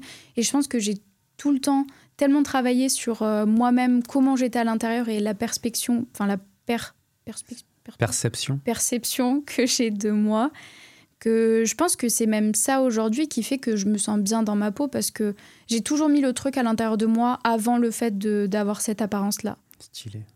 Stylé. Non, non, en fait, je réfléchis parce que je sais qu'il y a tellement de filles qui galèrent avec ça euh, dans l'adolescence pour euh, Mhm. s'aimer, en fait, et prendre confiance en elles. Pourtant, moi j'avais des boutons, j'avais un appareil dentaire, j'avais une frange toute grasse. Enfin, franchement, j'étais pas gâtée. hein. Mais je pense qu'il y avait. tes parents te disaient que, je sais pas, euh, t'es la plus belle, t'es la meilleure. Ah, même non, pas. Même pas. Non, tu sais que ça m'a toujours traumatisée, papa, maman. regardez ça. Elle regarde tous tes épisodes, non Euh, ma maman, ouais, des fois. Donc elle va entendre que- qu'elle râle. oui. je vais dire, regarde peut-être pas. Mais un truc, tu vois, qui m'a traumatisée, c'est justement que quand j'étais petite, moi j'avais des bonnes notes. Et du coup, tous les gens, quand ils avaient des bonnes notes, ils avaient tu sais, des petits bonus, des petits trucs. Moi, j'ai Ouais. jamais eu ça. Ah ouais Ouais, parce que pour mes parents, c'était normal que je réussisse. Du coup, ils me donnaient rien. Du coup, non, j'ai toujours grandi. Et tu vois, la première fois que mes parents, ils ont dit qu'ils étaient fiers de moi, c'est quand j'ai couru mon premier semi-marathon. Putain, t'as fait la transition parfaite parce qu'on parlait de sport et de running. Trop fort. Euh, ouais, donc tu te lances dans le. Putain, je me rappelle plus. Donc tu fais une école où Ouais, tu fais. école de commerce euh, spécialisée dans le sport, avec mes réseaux sociaux en parallèle. Et et t'as fait quoi après ça? Enfin, pourquoi t'as pourquoi t'as choisi ça? Ça, C'était quoi le débouché? T'avais quoi en tête en fait? En gros, euh, moi j'étais en licence de maths et je voulais pas devenir prof. Et je voulais pas. euh, Enfin, je savais pas quoi faire. Mon papa, il m'a toujours dit sois jamais ingénieur, ça paye pas assez. Du coup, j'étais en mode bah, je suis là-dedans, mais je vais faire quoi de ma vie Je, je savais pas?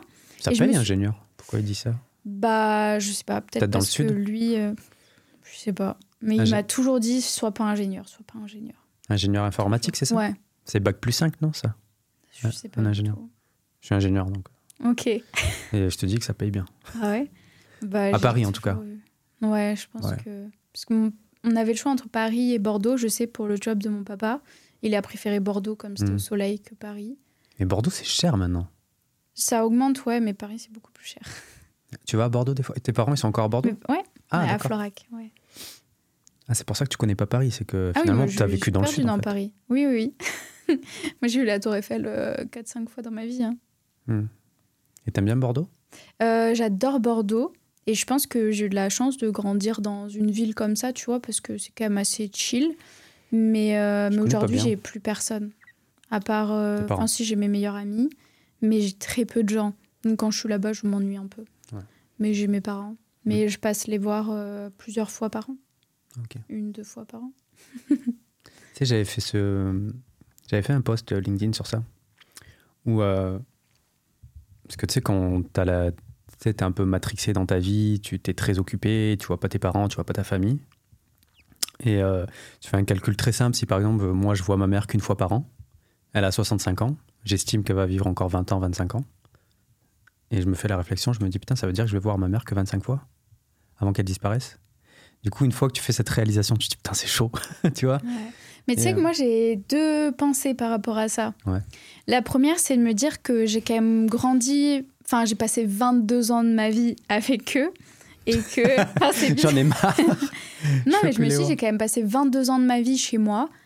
Et je trouve ça OK que genre je vois autre chose Oui. et que j'évolue. Et je- de toute manière, Oui. je me suis jamais mis la pression de me dire, bah, à partir de tel âge, il faut que je sois en dehors du foyer familial. Parce Mm. qu'aujourd'hui, j'ai pas de chez moi et c'est chez moi mes parents, tu vois. Ouais. Enfin, j'ai toutes mes affaires euh, chez eux encore. Et enfin, tu vois, j'ai vraiment ce truc de me dire, mais j'ai tellement passé de temps avec eux que ça va. Et tu vois, on a une conversation de groupe, on parle tous les jours. Là, je suis trop content. Bah, toute la famille va venir me voir euh, à Dubaï, comme ça, je vais Ah, leur montrer, etc. Ouais. Ouais. Et, euh, et j'ai l'autre pensée où, pareil, je me rends compte que bah, c'est aussi la période de fin de vie, entre guillemets. Et c'est là où on devrait être le plus proche d'eux. Mais c'est dur de vouloir avoir une vie accomplie, de bosser dans son business, de découvrir de nouvelles choses, parce que c'est forcément. Enfin, moi, avant, j'avais pas les moyens de voyager. Maintenant, j'ai les moyens de voyager, de faire des choses, de rencontrer une nouvelle personne, Ouais. de, de bosser sur mon business. Et c'est du temps que j'ai envie de mettre sur mes passions actuelles. ouais, ouais. Et du coup, c'est aussi dur de trouver du temps pour voir ses proches. clair, Et même ma mamie, ma mamie, je m'en veux trop de pas la voir, tu vois. À chaque fois que je rentre, je sais qu'il faut que j'aille la voir parce que pareil, je sais pas quand est-ce que ce sera la dernière fois. Et à chaque fois, je m'en veux parce que du coup, je rentre, mais je rentre tellement vite que je peux la voir une fois. Du coup, des fois, j'ai honte d'aller la voir parce que je me dis, je vais pas aller la voir pour euh, juste euh, même pas passer une heure avec elle. Mais je me dis, en fait, c'est quand Ouais. même une heure que je peux passer. Et c'est vrai que c'est dur C'est dur, hein de trouver le juste Ouais. milieu. Hmm, C'est clair. Ils ont quel âge tes parents? Je sais pas. Tu sais pas? Ouais, ça, ça veut vraiment dire que tu les vois pas assez, quoi. Ouais, non, on fait tous les anniversaires. Non, en vrai, depuis que j'ai commencé à voyager, on fait moins euh, Ouais. de d'anniversaires ensemble. Mm. Mais là, tu vois, euh, Noël, on l'a fait une fois pas en famille, c'était quand je suis partie à Bali. Et là, ce Noël-là, on va pas le faire en famille non plus. Mais on Ah. se voit juste avant. Et ma sœur, elle voyage aussi maintenant, donc euh, mes Ah parents ouais sont tous les deux. Ouais, elle Elle fait quoi ta sœur? Euh, Elle est à coréen. Ok, donc elle peut- ok.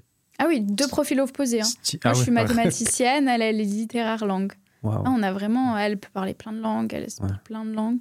Mm. Moi, je parle anglais, quelques mots dans quelques langues, mais c'est finito, quoi. C'est quoi la différence d'âge? Cinq ans et demi, Ah ouais, ça, je sais. 5 ans et demi Cinq ans et de demi, ouais. différence, ah oui. Elle admire sa grande sœur quand même, Bah, j'espère. Je pense. j'espère. Ah oui, tu savais pas trop ce que tu voulais faire dans la vie, du coup. Mm. Tu dis, euh, Ah t'es oui. très forte en maths, tu fais une licence en maths, mais finalement, t'as pas envie de devenir prof. Mm. Du coup, euh, tu vas dans. Qu'est-ce que. École de commerce. Ouais. En fait, je me suis posée et je me suis dit, bon, conseillère d'orientation, on oublie. Les QCM d'orientation sur Google, on oublie. Parce que vraiment, j'ai passé du temps là-dessus. C'est et ouf, j'ai j'ai jamais fait ça, moi. Ah, euh. ah, moi, j'ai fait. Moi, je savais absolument pas ce que je voulais faire. Mon genre, invité euh, d'avant a fait ça aussi. euh, Tu vas sur le Mhm. truc et tu fais. le- Ah, j'ai Truc fait tous les d'orientation. QCM. Je sais plus ce que je suis tombée. Mais euh, Ça fonctionne, ça? Bah, je pense pas que je suis aujourd'hui la catégorie qu'on m'avait prédestinée Ah à être. Il n'y avait pas genre un petit peu de truc, euh, je sais pas, commerce, euh, business, non? Je me sou- En vrai, je me souviens plus. Mais c'est toujours des. Je crois que je tombais toujours sur des trucs genre avocat ou ce genre de Mhm. trucs. Alors que je pas un profil droit ou, ou autre, je pense. Et du coup, je me suis posée. Et en fait, j'ai marqué. Enfin, j'ai fait trois colonnes. Et j'ai mis ce que j'aime, ce que j'aime faire et ce que le marché veut. Je crois que j'avais vu ça sur un Ah oui, truc Instagram ou ouais. quoi. Tu sais, c'est un peu C'est l'ikigai. l'ikigai, ouais. Mais là, j'ai vu une version simplifiée. Version Et du coup, j'ai ouais, j'ai rempli les trois colonnes. Et en fait, dans les trois colonnes, j'ai entouré sport et réseaux sociaux. Et Ok. pile à ce moment-là, il y avait une école qui venait d'ouvrir à Bordeaux, qui mêlait école de commerce et sport.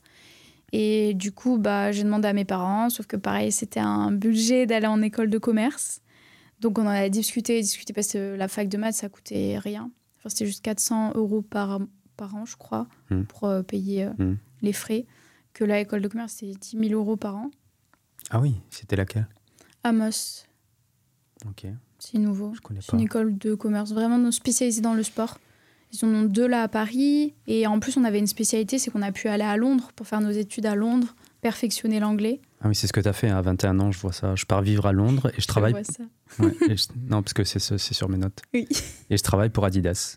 Ouais, ouais j'ai fait ça. Parce que du coup, euh, ouais, je me suis orientée. Et, euh, et la première année, c'était les premiers six mois où on était en cours à Bordeaux et six mois à Londres.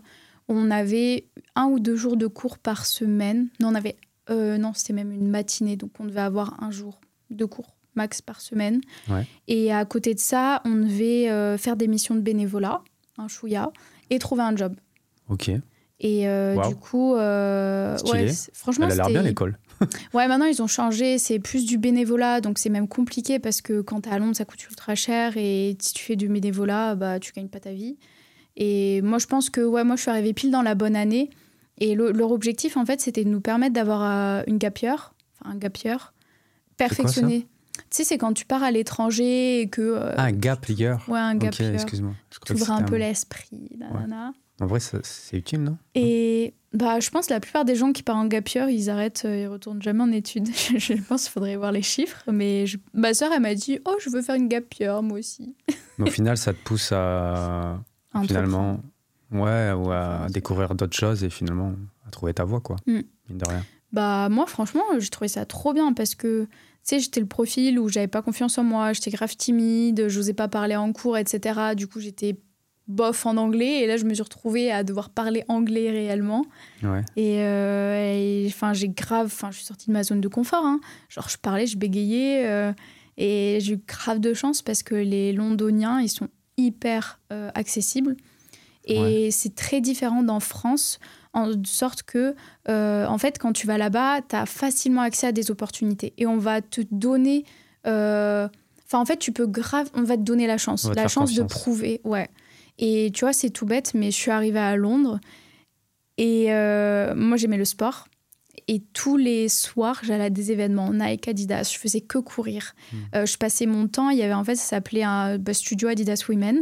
Ouais. Et tous les soirs, enfin tous les jours, il y avait des cours. Et je passais tous mes après-midi là-bas. Vraiment, je terminais euh, mon cours et j'allais là-bas. Et quand j'avais pas cours, je passais mon après-midi. Je faisais les cours co. Et quand je faisais pas les cours co, je restais dans le studio Hmm. et je parlais avec les gens Ah ouais, parce que je Mm. voulais apprendre euh, l'anglais, m'améliorer, euh, rencontrer du monde aussi parce que bah, j'étais un peu toute seule euh, à Londres et, et je voulais euh, bah, juste me créer un petit peu euh, des gens autour de moi. Et, euh, et en fait, un- je me suis tellement bien entendue avec ces personnes-là, Mm. puisque c'était un peu ma, ma seconde maison, Ouais. et euh, qu'un jour j'ai été les voir et je leur ai dit bah, il me faut un job. Est-ce que vous pouvez m'aider à trouver un job? Est-ce que vous avez des, des contacts de personnes qui recherchent autour de vous? Et il y avait deux filles qui, euh, qui géraient le studio. Elles m'ont dit Mais Justine, euh, on veut que tu travailles avec nous. On recherche quelqu'un et on veut que ce soit toi. Du coup, moi j'ai dit Mais euh, oui, comment je fais Ils m'ont dit Par contre, il faut que tu ailles bah, au flagship store, du coup, le plus gros euh, magasin euh, Adidas de Londres, Ouais. et que tu fasses un entretien que tu sois vendeuse là-bas, que tu sois formée aux produits, etc. Et qu'ensuite tu viennes avec nous au studio, que tu accueilles les membres, que, euh, que tu nous aides à gérer, etc. Du coup, moi, avec mon anglais vraiment bancal, je me suis retrouvée à faire un entretien. Je comprenais rien aux questions. J'essayais de répondre. Franchement, je suis sortie de là. Je me suis dit, alors là, si je suis prise de ce que j'ai bégayé, j'ai parlé vraiment chinois. Je me suis dit, ça va vraiment. Franchement, ça n'a pas marché. Franchement, j'étais sûre. Je me suis dit, là, s'il me donne le job alors que je parle pas vraiment Mm. anglais, c'est que. Voilà, YOLO. Ouais. Et en fait, on m'a donné le job. Genre vraiment, été rappelée, je crois, une semaine après. Et euh, je travaillais du coup à la fois à la boutique en Mhm. tant que vendeuse et euh, au studio. Et euh, en fait, ce qui était. Enfin, tu vois, ils, enfin, ils m'ont donné cette opportunité et j'étais ultra reconnaissante. Et c'est de passer mes journées à parler avec mes collègues, à parler avec les clients que Mhm. j'ai grave perfectionné Ouais. mon anglais. Et tu vois, même j'avais cet avantage de. Les Londoniens, ils ont un accent hyper fort parce Ouais, qu'il y ouf. avait même des fois des Irlandais qui étaient un peu dans l'équipe Ouais, et tout. ouais, ouais. Et quand il y avait des étrangers, ce qui était euh, 80% des clients de la boutique, bah moi, avec mon accent français, ils me comprenaient mieux que euh, Ouais. les Anglais. Ouais, ouais, ouais. Du coup, j'avais, tu sais, ce truc où Ouais. j'étais un peu la petite française, où euh, Mm.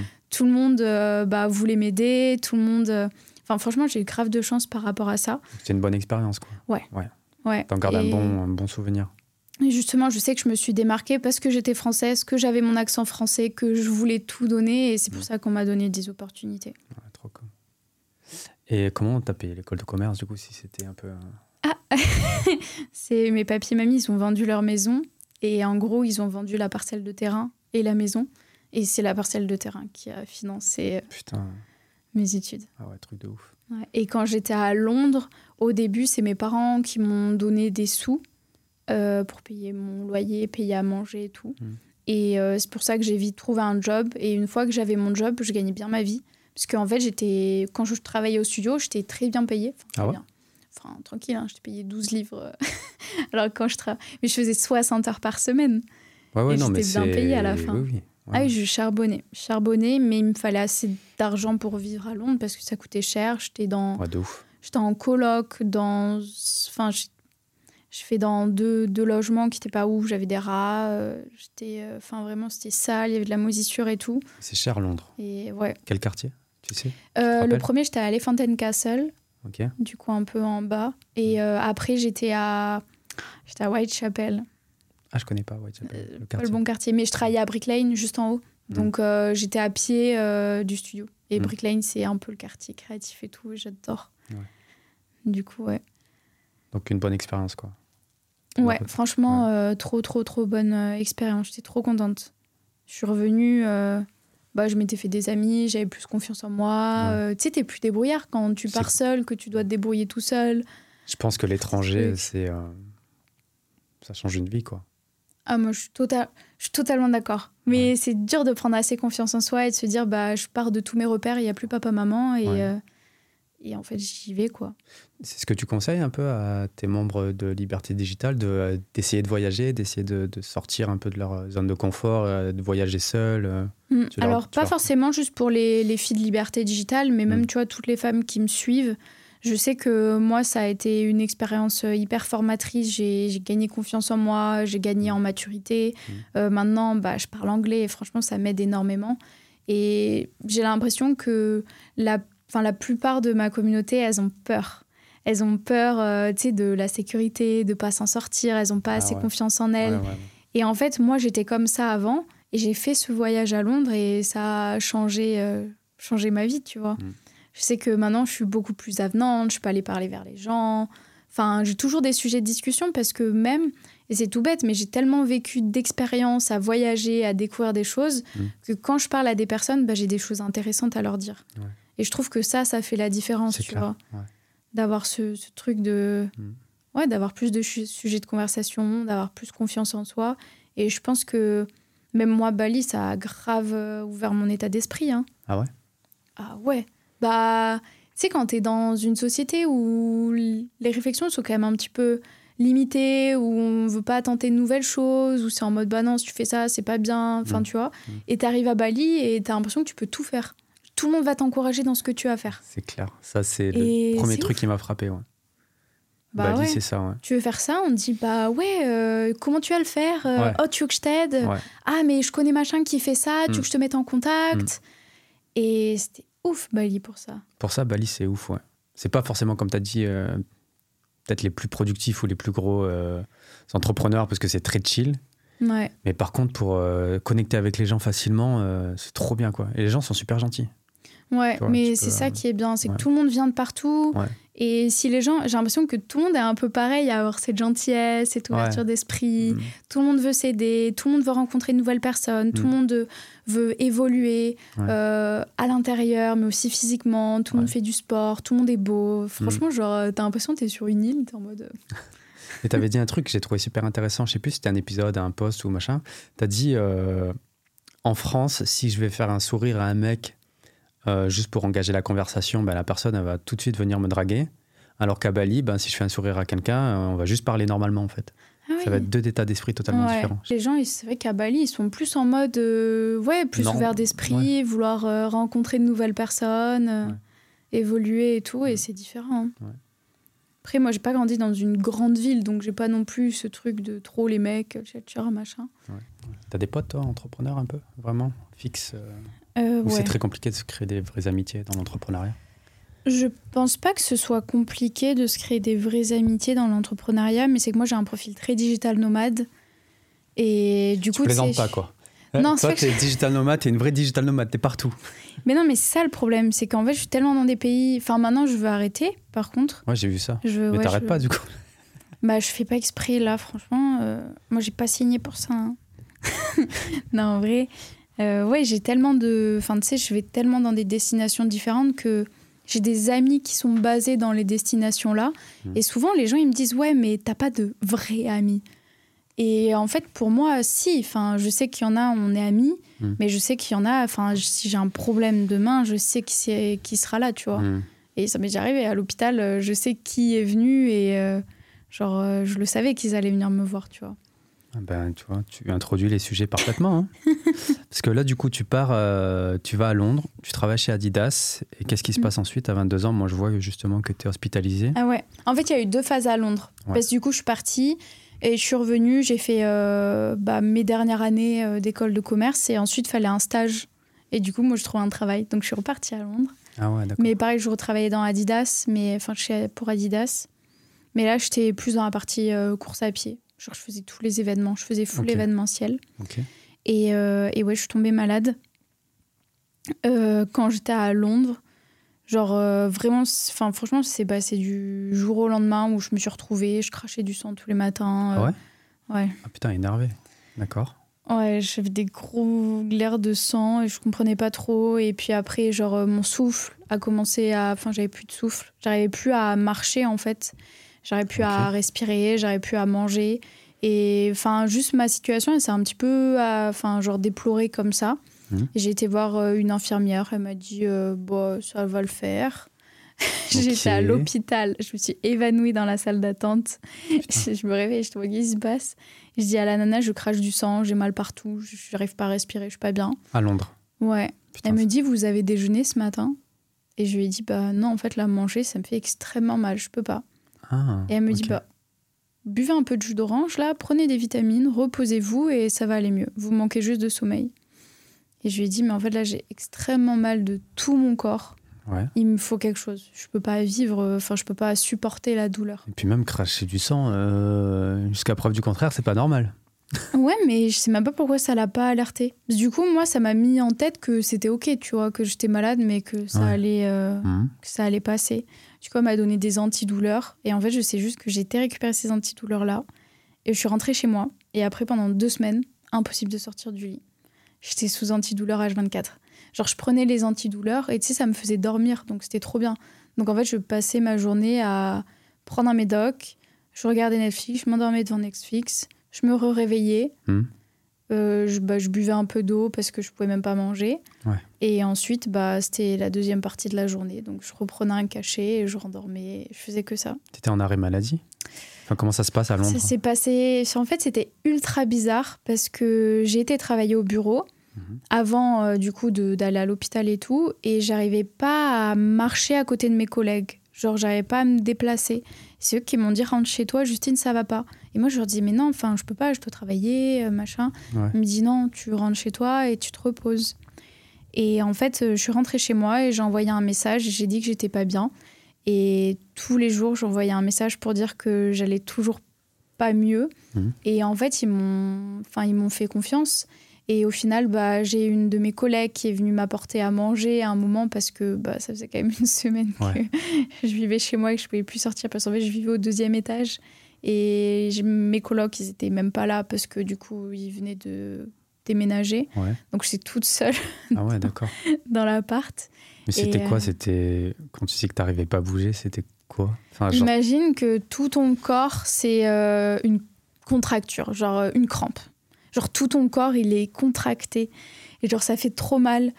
Et en fait, bah, t'as pas assez d'air pour respirer. Du coup, t'as pas assez d'air pour parler. T'as tellement mal que boire de l'eau, ça fait mal. Putain, Être allongé, bah, ça m'empêchait de respirer. Du coup, j'étais assise, calée comme ça, et je regardais Netflix toute la journée. Ok. Genre, vraiment, c'est passé comme ça pendant deux semaines. Ok. Et tous les jours, je disais à mes parents, ça va aller. Ça t'a pas inquiété plus que ça? Enfin, du coup, t'es- Bah, je suis super optimiste, moi. Ouais. Mais du coup, c'était à cette période-là où t'es allé à l'hôpital et. euh, Parce que t'as une photo qui est connue ou. qui est t'es connu. sur- Enfin, qui est connue. T'es sur le lit d'hôpital, du coup. Ouais, en fait, ce qui s'est passé, c'est que bah, du coup, là, à Londres, euh, ouais, j'allais pas. Enfin, j'allais vraiment pas bien, mais enfin, j'étais incapable de sortir de chez moi. J'étais à l'autre bout, euh, je vais dire l'autre bout du monde, c'est pas si loin à Londres, mais Ouais, mais tu vois, j'étais loin de mes parents. T'es loin de chez toi. Et eux s'inquiétaient à fond, vraiment à fond, à fond. Et moi, j'étais en mode, mais ça va aller mieux. Et à Ouais. cette époque-là, j'avais un copain Et Ouais. même lui, genre, il en rigolait un peu. euh, il me disait, bon, ah, ça va aller, tranquille et tout. Ouais. Et, euh, et au final, euh, vraiment, je, dans ma tête, j'étais ultra positive et je me dis, mais en fait, ça va bien passer à un moment donné ou à un autre. Enfin, je peux pas rester dans cet état toute ma vie. Ouais. Et mes parents voulaient que je rentre. Moi, je leur dis tranquille. Et ma sœur, elle m'a dit un jour, elle m'a dit, mais qu'est-ce que tu fais? Hmm. Et en fait, rien que d'avoir ta sœur qui dit euh, qu'est-ce que tu fais, je me suis dit, bon, mes parents, c'est normal qu'ils s'inquiètent, c'est mes parents. Ouais, ouais, ouais. Mais ma sœur, euh, bon. Oui. Et euh, au final, il y a eu un week-end où j'ai pu remarcher et que j'ai pu sortir de chez moi, prendre l'air. Je me souviens, il y avait un petit Tesco en bas de chez moi, j'ai pris de la brioche, genre j'arrivais à manger, j'étais trop contente. Et j'avais la lumière du soleil, j'étais en mode wow. Et euh, vraiment, c'était, j'arrivais à remarcher. Et je sais pas ce qui s'est passé, mais j'ai eu cet élan où ça allait mieux. Et mes parents m'ont dit Ok, tu prends un avion et tu rentres. Et du coup, j'ai été prendre l'avion. Et euh, mais je crois que c'est même mon papa qui a dû venir. Il m'a rejoint à Londres parce que en fait, euh, je pouvais pas tenir mes valises, je pouvais pas voyager tranquille, donc il est venu me chercher. Ouais. Et ensuite, euh, urgence directe. Ah ouais ouais, ouais. Dès que je suis arrivée en France, on a été aux urgences. Ok. Parce que tu te sentais encore pas bien. Ouais. Et en fait, j'avais bah, tout un poumon qui était rempli d'eau et de pus. Oh putain. Ouais, ils m'ont dit c'est normal, euh, ma petite dame, euh, vous avez le poumon rempli d'eau, rempli de pus, et j'avais bah, la radio et le poumon euh, tout, tout rempli. Et euh, du coup, on m'a dit bah là, faut rentrer, vous reposer, on vous donne des antibiotiques, vous prenez le traitement, ça va bien se passer. Ouais. Et je suis rentrée. Et en gros, bah, j'ai pris mon traitement et ça allait mieux, tu vois. J'arrivais un petit peu à marcher. Des fois, bah, tu sais, on allait dans Bordeaux pour que je vois un peu l'extérieur et mes parents, ils me transportaient comme ça. Mais ça allait mieux. Je sentais que j'allais mieux. Et euh, j'ai refait ma radio. Et en fait, là, et franchement, je m'en souviens encore et c'était hyper dur pour moi à ce moment-là. Parce que tu penses que tout va mieux. Et en fait, t'as l'infirmière qui sort et qui dit Mais madame, euh, vous avez le deuxième poumon maintenant. Oh putain. Et là, tu sais, moi, j'étais toute jeune et j'étais en mode, mais qu'est-ce qui se passe? Et je sais que je me suis écroulée dans la salle d'attente devant tous les patients. Bah, je me suis dit, mais. Enfin, là, j'avais un poumon, mais en gros, là, j'en ai un deuxième. Et genre, comment ça se passe si ça, ça guérit pas, en fait? Parce que ça avait empiré. Mon poumon de base, il était encore plus plein. Ça avait bah, contaminé l'autre poumon. Et dans ma tête, pourtant, j'allais mieux. Et Joël me dit bon bah rentrez chez vous, faut prendre rendez-vous avec le pneumologue cette fois-ci, il faut que vous alliez voir un professionnel, machin. Et été voir euh, bah, le pneumologue, c'est la première fois que j'allais voir un pneumologue de toute ma Ouais, vie. Ouais. Et il m'a donné un autre traitement, plus chargé. En gros, je crois que euh, il m'a donné genre euh, quatre fois plus que ce que j'avais eu aux urgences pour vraiment poncer le truc. Mais c'est. Tu sais. J'avais une pneumopathie bilatérale. Et les symptômes, c'est quoi que c'est? Ça se remplit d'eau comme ça euh? Ouais, c'est une infection euh, pulmonaire. C'est vraiment, t'as une infection dans les poumons. Ça vient, ça peut venir n'importe quand, on sait ouais. pas. Ouais, En tout cas, ça s'est fait à Londres, quoi. Ouais, C'est arrivé à Londres. je pense que parce que je vivais un peu dans la moisissure. Enfin, tu sais, j'étais pas dans des bonnes conditions euh, de vie. Ouais. Et euh, du coup, euh, ouais, c'est un peu ça le problème, c'est que, et je pense que c'est ça qui a été le plus dur, c'est que on savait pas d'où ça venait, on savait pas ce que c'était, on savait pas comment le guérir, et que bah même avec là le traitement que j'ai eu du pneumologue, Mhm. en gros, euh, bah je suis rentrée chez moi, et en fait, je crois qu'il y a une semaine, une semaine et demie qui s'est passée, et en fait, plus le temps passait, plus mon état il allait pas mieux à tel point que j'étais genre calée sur le canapé. J'avais un coussin à ma droite, euh, à ma droite, à ma gauche, et j'étais assise. Je pouvais même pas dormir dans ma chambre parce que je pouvais pas être allongée. Mm. Et j'étais dans mon salon, genre H24, assise, et je voyais mes parents vivre autour de moi. C'est genre, euh, bah, mon papa partir travailler le matin, ma sœur, euh, bah, du coup c'était l'été, donc elle restait un peu à la maison. Ma maman, elle était là. Mais tu sais, j'étais vraiment, j'étais comme ça. Et j'étais un légume, mais vraiment un légume. Et euh, genre, euh, un jour, avec ma petite sœur, on était dehors sur le transat. En fait, tu vois, c'est tout bête, mais je m'en souviens. Enfin, je me souviens plus de cette période-là, mais Mm. je me souviens de ça parce que j'ai une vidéo de moi quand je suis sur ce transat-là avec ma sœur. Et ma sœur, elle m'a regardée, elle m'a dit Mais t'es tout gris, genre on dirait un cadavre. Mm. Et j'étais, genre, j'étais creusée, j'avais perdu 10 kilos. Euh, j'avais aucun. Enfin, tu sais, j'avais aucune vie dans mon corps, dans, même dans mon cerveau. Hein. Franchement, il se passait plus rien. Genre, mon cerveau, c'était juste attendre. Genre, je pensais à rien. Tu crois que ça t'a traversé l'esprit de te dire je vais peut-être mourir ou pas du tout? Alors, ça, ça a été le, le gros truc, c'est qu'en fait, euh, bah, je l'ai senti à un moment donné. Ah et je l'ai senti et je l'ai dit à ma maman. Et du coup, on a été voir le pneumologue. Et euh, parce que franchement, dans ma tête, j'étais un légume et je, je, c'est, je sentais que j'étais en train de mourir. En fait, c'était ça. Dans ma tête, j'étais en train de mourir. Et du coup, euh, on a été chez le pneumologue et lui il m'a dit oh, mais c'est normal, euh, laissez le traitement passer et ça va aller mieux et euh, enfin juste bah, attendez quoi. Hmm. Et ma maman, je voyais que ça lui faisait un petit peu peur. Moi, je pouvais pas parler, je pouvais pas vraiment bouger. Enfin, franchement, j'attendais juste que, enfin, je sais même pas ce que j'attendais. Mais je, je, je sentais que, que je partais. Et le fait que ma soeur me dise que je ressemble à un cadavre, j'étais tout, enfin, j'avais plus, j'étais un légume sur mon canapé et mm. j'attendais euh, que les journées elles passent. Et euh... Donc c'était pas du tout un storytelling que tu as fait entre la vie et la mort, c'est pour de vrai quoi. ouais. C'était vraiment pour de vrai quoi. Ouais, et c'est pas fille en plus. À 22 ans, ouais, vas-y. Ouais. Mais euh, du coup, ouais, le pneumologue, du coup, il m'a. Enfin, franchement, j'étais en mode, mais bah là, euh, ça va pas, pourquoi on fait pas des trucs et tout. Hmm. Et en fait, il m'a dit, bon, euh, on va quand même vous faire une prise de sang et on verra. Et en fait, j'ai fait la prise de sang. Et genre, euh, juste après, mes parents, ils ont reçu un appel de mon médecin et ma maman, elle est venue me voir, elle m'a dit, on t'emmène à l'hôpital. Genre, maintenant, faut que tu ailles. Et du coup, on m'a pris à l'hôpital. Et genre là, en fait, c'était ultra dur parce que je me suis retrouvée dans un... Enfin, tu sais, genre le fauteuil à l'hôpital. Et genre, tout le monde me regardait. Et moi, j'avais super mal. Et je me disais, merde, là, si je suis à l'hôpital, c'est que vraiment, c'est la fin du monde, quoi. Enfin, la fin de moi, quoi. Et vraiment, c'est là où j'ai réalisé. Et je sais que en plus, j'étais en pleurs. Genre, vraiment, je pleurais parce que je me disais, merde, genre, on est arrivé à un point où, en fait, là, c'est genre vraiment l'hôpital. Hmm. Et c'est là où j'ai réalisé tous les trucs de me dire, bah, en fait le fait que je crache du sang tous les matins, ouais, c'était pas ok. Le fait que j'ai mal partout, c'était pas ok. Et ça faisait deux mois hein, que j'étais comme ça. Et là, je me retrouvais dans le fauteuil et j'étais en mode, oh là, c'est la merde. Tu sais, il y avait les médecins. Et genre, il y avait, du coup, il y avait plein de monde. Tu sais, il y a les, les internes aussi. Les internes, Du coup, il y avait tout le monde qui me regardait. Et genre, ils m'ont dit, c'est quoi votre douleur Je dis 10 sur 10. Ah, parce qu'en plus, ça fait mal. Ça fait... Ouais, ça faisait trop mal. En plus, j'avais pas pris mes antidouleurs parce que je me suis dit, je vais arriver à l'hôpital hmm. et on va me mettre direct euh, sous antidouleur. Enfin, on va s'occuper de moi. Sauf que, en fait, bah non, ça marche pas comme ça.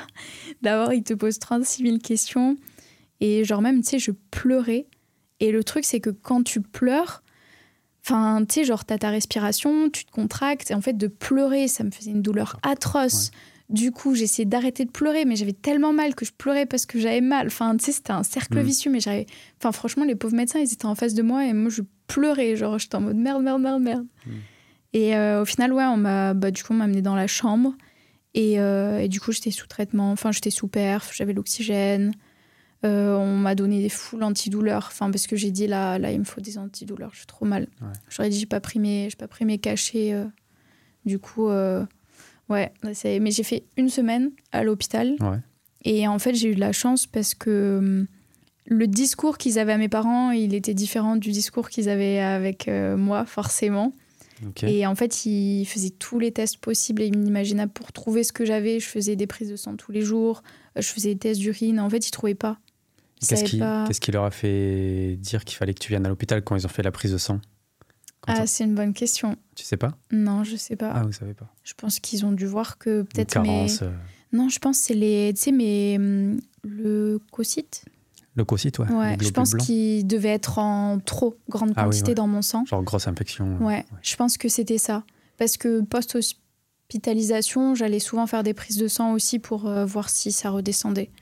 Je pense que tous les signaux, ils... enfin, je pense que je devais avoir des carences. Enfin, je mangeais plus, tu vois, il y avait rien qui rentrait depuis un mois. Hmm. Donc euh, forcément, j'étais, je pense, j'étais pas bien et ils ont dû voir que c'était pas ok parce que vraiment, tu sais, normalement, tu fais ta prise de sang et tu as les résultats genre euh, le soir ou le lendemain. Mmh, mmh. Là, moi, j'étais appelée direct dans la journée.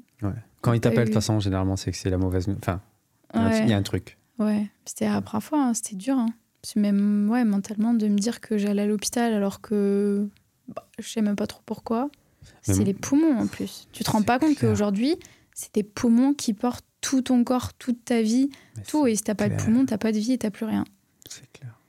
Et ouais, je, franchement, je m'en suis rendu compte. Euh, enfin, je, m'en souviens quand j'étais à l'hôpital. Genre, je suis tellement têtue qu'elle me disait euh, Oui, vous pouvez aller vous doucher. moi, je en mode Bah oui, je vais me doucher toute seule. Je mmh. sais faire ça. Mmh. J'étais avec mon truc de perf comme ça et j'avançais. Genre, j'avançais vraiment millimètre par millimètre parce que juste déplacer, tu sais, mon pied, c'est pas possible. Ça faisait trop mal. Ça prenait une énergie. Genre, euh, c'était ouf. Et donc, tu restes une semaine à l'hôpital? Ouais, tous les tests. Et euh, finalement, ils m'ont mis sous euh, un antibio. Genre, ils m'ont dit, normalement, on te met ça en test. Ça, c'est censé couvrir tout. Donc, si, c'est censé marcher. Hmm. Mais ils savaient pas. Et en fait, euh, petit à petit, j'allais mieux. J'arrivais à remanger. Tous les jours, j'avais mes parents qui venaient me dire coucou. J'avais mes potes qui sont venus me voir. c'était dur parce que c'était un peu la, période de. Qu'on appelle ça C'était canicule.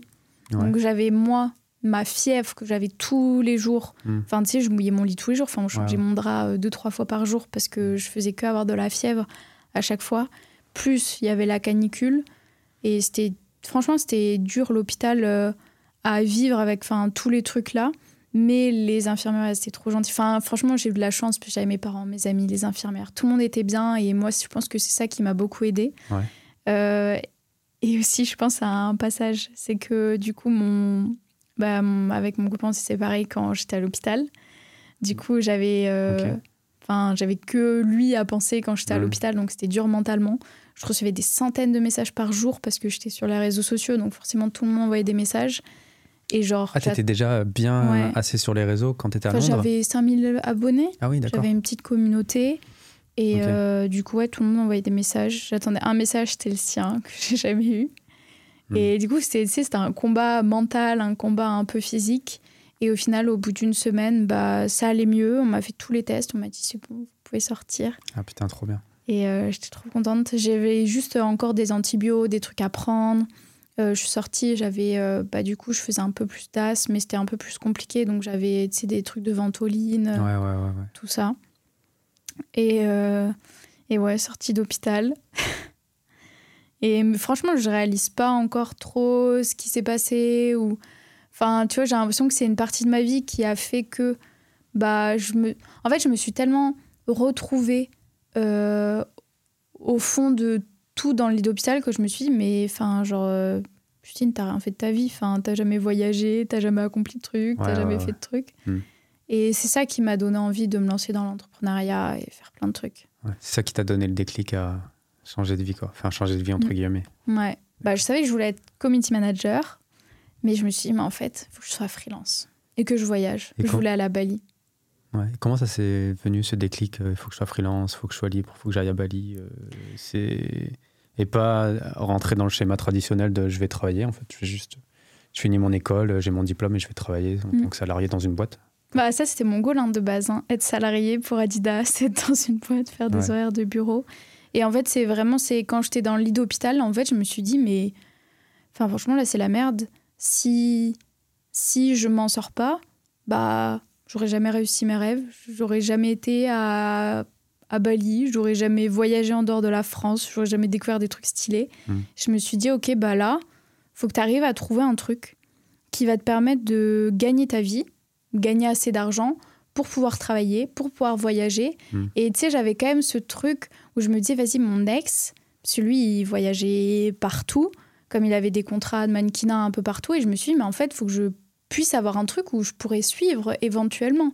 Ah et enfin, tu vois, je pense que c'est hmm. lui aussi qui m'a beaucoup. Même si, bah là, du coup, on n'était plus trop ensemble quand. Euh, on n'était plus ensemble même euh, quand je suis arrivée à l'hôpital. Enfin, je me suis dit, c'est ça qu'il aurait fallu. Pour moi, c'était ça qu'il fallait que ah j'ai. Si, enfin, c'était la faute de tout si on n'était plus ensemble. Et je me suis dit, il me faudrait cette activité-là. Mm. Ça me permettrait de voyager, de le suivre, de d'aller parce qu'il était à, il était en Indonésie. Après, il était là en Thaïlande, à Bangkok mm. et tout. Et je me suis dit, mais franchement, si j'ai un job en ligne comme ça, mm. je peux le suivre partout. Enfin, ah j'aurais pu le suivre partout. Euh, plus, bah, je pourrais vivre à Bali parce que je voulais vivre à Bali. Et, euh, et en fait, je me suis dit, mais bah, faut que je sois freelance. Comme ça, je fais mes clients à distance mmh. et moi, je voyage un petit peu partout. Et je savais déjà que je voulais être community manager. Je savais que ça pouvait se faire en freelance. Mais c'est juste que j'ai pas les couilles de faire. J'ai pas assez confiance en moi. Je me dis, qui c'est qui va me prendre? Je suis trop jeune. Mm. Enfin, tu sais, j'avais pas de diplôme, je suis Ouais. pas légitime. Je suis en mode, qui c'est qui va faire ça? Et ouais, l'hospitalisation, je me suis dit, mais en fait, euh, je m'en fous. Ça va marcher, il faut que ça marche. Ouais. Il y a eu un avant-après, du coup, cet événement. euh. Ouais. Bon, ça a pris un peu de temps parce que ouais, post-hospitalisation, bah, il a fallu que je remarche Mm. tranquillement, que je Mm, réapprenne à, tu sais, juste à vivre, faire les choses, à machin. Et quand, ouais, quand j'étais en forme, qu'en plus, j'ai fait ma rentrée en décalé, comme j'étais à l'hôpital à la rentrée, enfin, tu sais, genre, j'ai dû tout rattraper, plus trouver un stage alterné. Enfin, tu vois, il y avait déjà les trucs où il fallait que moi, je m'occupe de moi, plus les Ouais. trucs que euh, je règle avec l'école Mm. pour euh, pouvoir valider mon diplôme à la fin de l'année. Et ensuite, bah, il y a le Covid qui est tombé. Tu l'as validé le diplôme? Ouais, ouais, j'ai validé Ouais. mon diplôme. Et euh, en fait, le Covid est arrivé et je me suis dit, ok, la vie est au ralenti. Moi, je vais pas être au ralenti. Moi, je vais charbonner. Tu sais, il y avait zéro interaction sociale. Ouais. Donc, euh, je me levais le matin, euh, je travaillais sur mes cours. Ensuite, je commençais mon stage alterné. Le midi, on avait des fois des petits cours. Je faisais ma séance de sport entre midi et deux. Je refaisais mon stage jusqu'au soir. Et euh, à partir de euh, 18-19 heures, je travaillais sur mes trucs de freelance. Je faisais genre, je me suis fait un portfolio, je voulais construire un site internet, Mm. j'essayais de d'apprendre. Genre, tu vois, j'ai commencé à me dire, bah ok, si des clients veulent des vidéos, faut que je puisse leur fournir des vidéos. Ouais. Donc je me suis formée au montage vidéo, je me suis formée à After Effects, j'ai fait des Oh. dynamiques. Mais j'ai tout fait. Mais tu vois, genre, euh, je suis trop partie dans tous les sens. Ouais, ouais. Je, genre, euh, site internet, ça sert à rien. euh, Mm. Avoir euh, des flyers, enfin, mes cartes de visite, ça sert à rien. Mm. Enfin, j'ai tout fait les trucs, mais ça m'a servi à rien. Mais au moins, je les ai faits et j'ai appris à faire du montage vidéo. J'ai appris à développer mes compétences parce que Ouais. je voulais vraiment en fait avoir assez confiance en moi et en mes compétences pour les proposer. Ouais. Et au final, petit à petit, j'ai trouvé mes premiers clients et c'est avec eux que je me suis perfectionnée. euh, alors que j'avais mes études. Enfin, franchement, j'ai déjà accumulé tout. Tout, tout, tout. J'avais mon mémoire, mes études, euh, mon activité de créatrice de contenu parce que du coup, je faisais des partenariats avec des marques à côté. Ah, déjà? Ouais, ouais, Ok. ouais. Je faisais euh, bah, du contenu pour. J'étais ambassadrice avec GoSport. Ah ouais, quand même. Et je travaillais pour Nike, Adidas, des fois Danone, Lipton, des marques de thé, des marques de tout. Avec, ça, Et- avec juste 5 000, 10 000 abonnés Euh, là, j'étais plus vers les 15 000. Ah oui, d'accord. Ouais, ouais, ouais. T'étais ouais. pas encore allé à Bali? Non. Ah oui, donc t'étais... ah, ok. Une vraie créatrice de contenu euh, from the start, quoi. Ouais. Ouais, Ok. ouais, je gagnais déjà un petit peu d'argent. Et c'est pour ça que je me disais, mais en fait, euh, c'est ces entreprises-là qui me payent en tant qu'influenceur qui ont les sous. Et tu sais, Mhm. des fois, on te dit, ouais, je te donne un produit, tu fais la photo gratuite. Ah ouais. Et je me suis dit, Hmm, vas-y, c'est pas très stable ça comme activité. Ouais, tu sais, ouais, des fois, j'ai gagné un peu de sous, d'autres un peu moins. Je me suis dit, en fait, faut que je sois de l'autre côté. Et du coup, ouais, c'est pour ça que je suis devenue community manager et j'ai commencé à faire mes petits trucs. Trop cool. J'ai finalisé mon année et euh, je gagnais 3000 euros par mois et je suis partie à Bali. Euh, ton rêve, quoi. ouais. Pourquoi Bali, du coup? Pourquoi Bali? Ah, mais en parce que euh, je suivais Los Leblanc sur les réseaux sociaux. Ah, j'adore. Et ouais, il était à Bali et même euh, toutes les photos. En fait, Bali, c'était tellement paradisiaque, genre l'opposé de moi, là, j'ai grandi à la campagne, j'ai jamais voyagé. Et je sais pas, il y avait un truc qui m'attirait à Bali de me dire que c'était incroyablement magnifique, paradisiaque. Et je pense que c'était un peu les réseaux sociaux qui m'ont influencé, Hmm. mais ça avait l'air vraiment stylé. Et du coup, je m'étais mis Bali en tête, genre vraiment Bali en tête. Tout le monde a. Ouais. en vrai. Non, non, Tout le monde veut aller à Bali, ouais, en vrai. à Je crois que c'est la première destination. Dans le top 3 des destinations touristiques. Ah, hein. c'est ouf, hein. les gens, les paysages, la vie, la culture, Ouais. la nourriture. Tu vas sur Airbnb, je crois que c'est la première destination, il y a Bali. Ah Dans les top 3, il y a Bali, c'est sûr. Bah ouais, c'est trop bien. Mais ouais, je sais pas vraiment de. Je sais même Donc pas tu pars à Bali solo.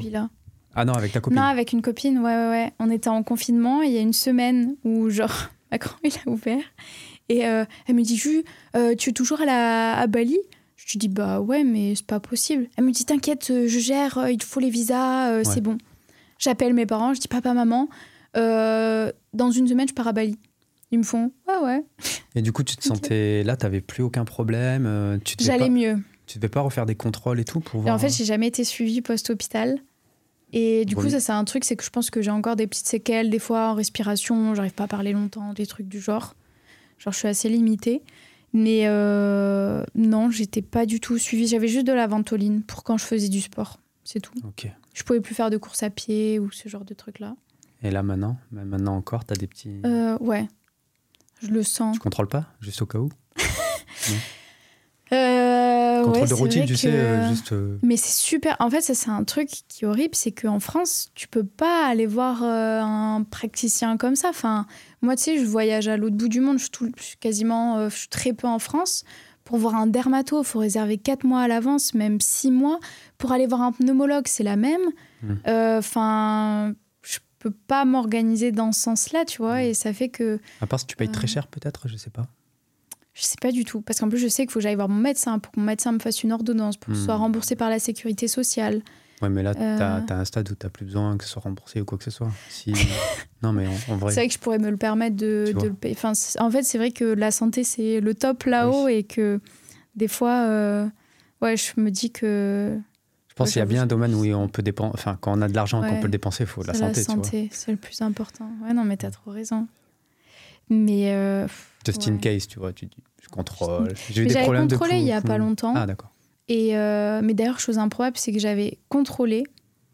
Et euh, quand je suis retournée à. Parce que du coup, j'ai fait mes huit mois à Bali et j'étais revenue à Bali plus tard.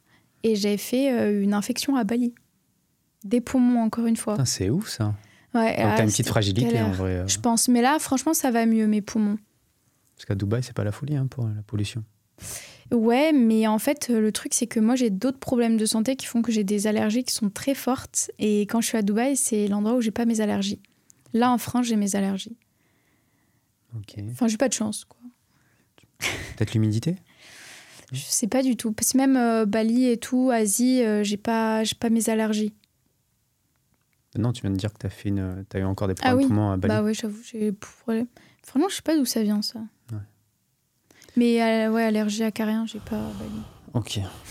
Donc euh, tu vas à Bali, vas-y, raconte-moi un peu de cette, petite aventure à Bali, tout ce qui se passe à Bali. euh, Petite aventure grâce à Bali. Lost le, bleu- le blanc.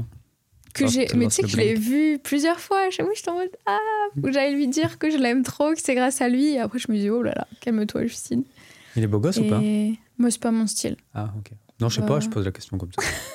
D'après toi. Ok. non c'est qu'il est magnifique par contre Ouais, c'est énervé, hein, sa copine. ouais c'est énervé Il s'est séparé, je crois, avec Ouais. une nana et il s'est mis avec ouais non là, elle est belle ça fait deux ans je crois ou trois ans qu'ils sont Ça ensemble fait là longtemps, ouais. ouais mais du coup ouais, Bali franchement incroyable j'arrive Ouais, vas-y, raconte. Euh, tu sais, genre, euh, déjà, il fait chaud, on est dans des guest house, c'est une autre manière de vivre, t'as des scouts, t'es libre, genre plein de trucs de fou. Et après, moi, j'avoue que, tu sais, on dit souvent, genre, Bali, c'est soit t'acceptes, soit Bali t'accepte pas. Et avec les énergies et tout, je sais pas quoi. Moi, je pense Ah que. Bali m'a pas aimé au début. Franchement, genre, Moi, il m'arrivait que des trucs improbables, genre que des galères. Ouais. J'enchaînais tous les jours, j'avais une galère. Ouais. À tel point que j'étais entourée d'amis qui étaient hyper spirituels. Et on s'est toutes posées dans mon salon. Elles m'ont dit Justine, il faut qu'on parle. Là, franchement, le karma est pas bon. Il y a un truc qui va pas. Il faut qu'on trouve ce qui va pas parce que tu peux pas continuer à vivre comme ça. Ouais. Vraiment, enfin, à tel point que ma chambre a failli brûler. hein. Enfin, j'ai eu un, incen- un incendie dans ma villa et franchement, j'étais en train de dormir. Putain, Donc, euh, t'es arrivé où à Bali? J'étais à Canggu Canggu et j'étais à. Ouais. Et enfin, tous les jours, des trucs comme ça. Genre, euh, des fois, je marchais, j'allais tomber, mais on sait même pas pourquoi.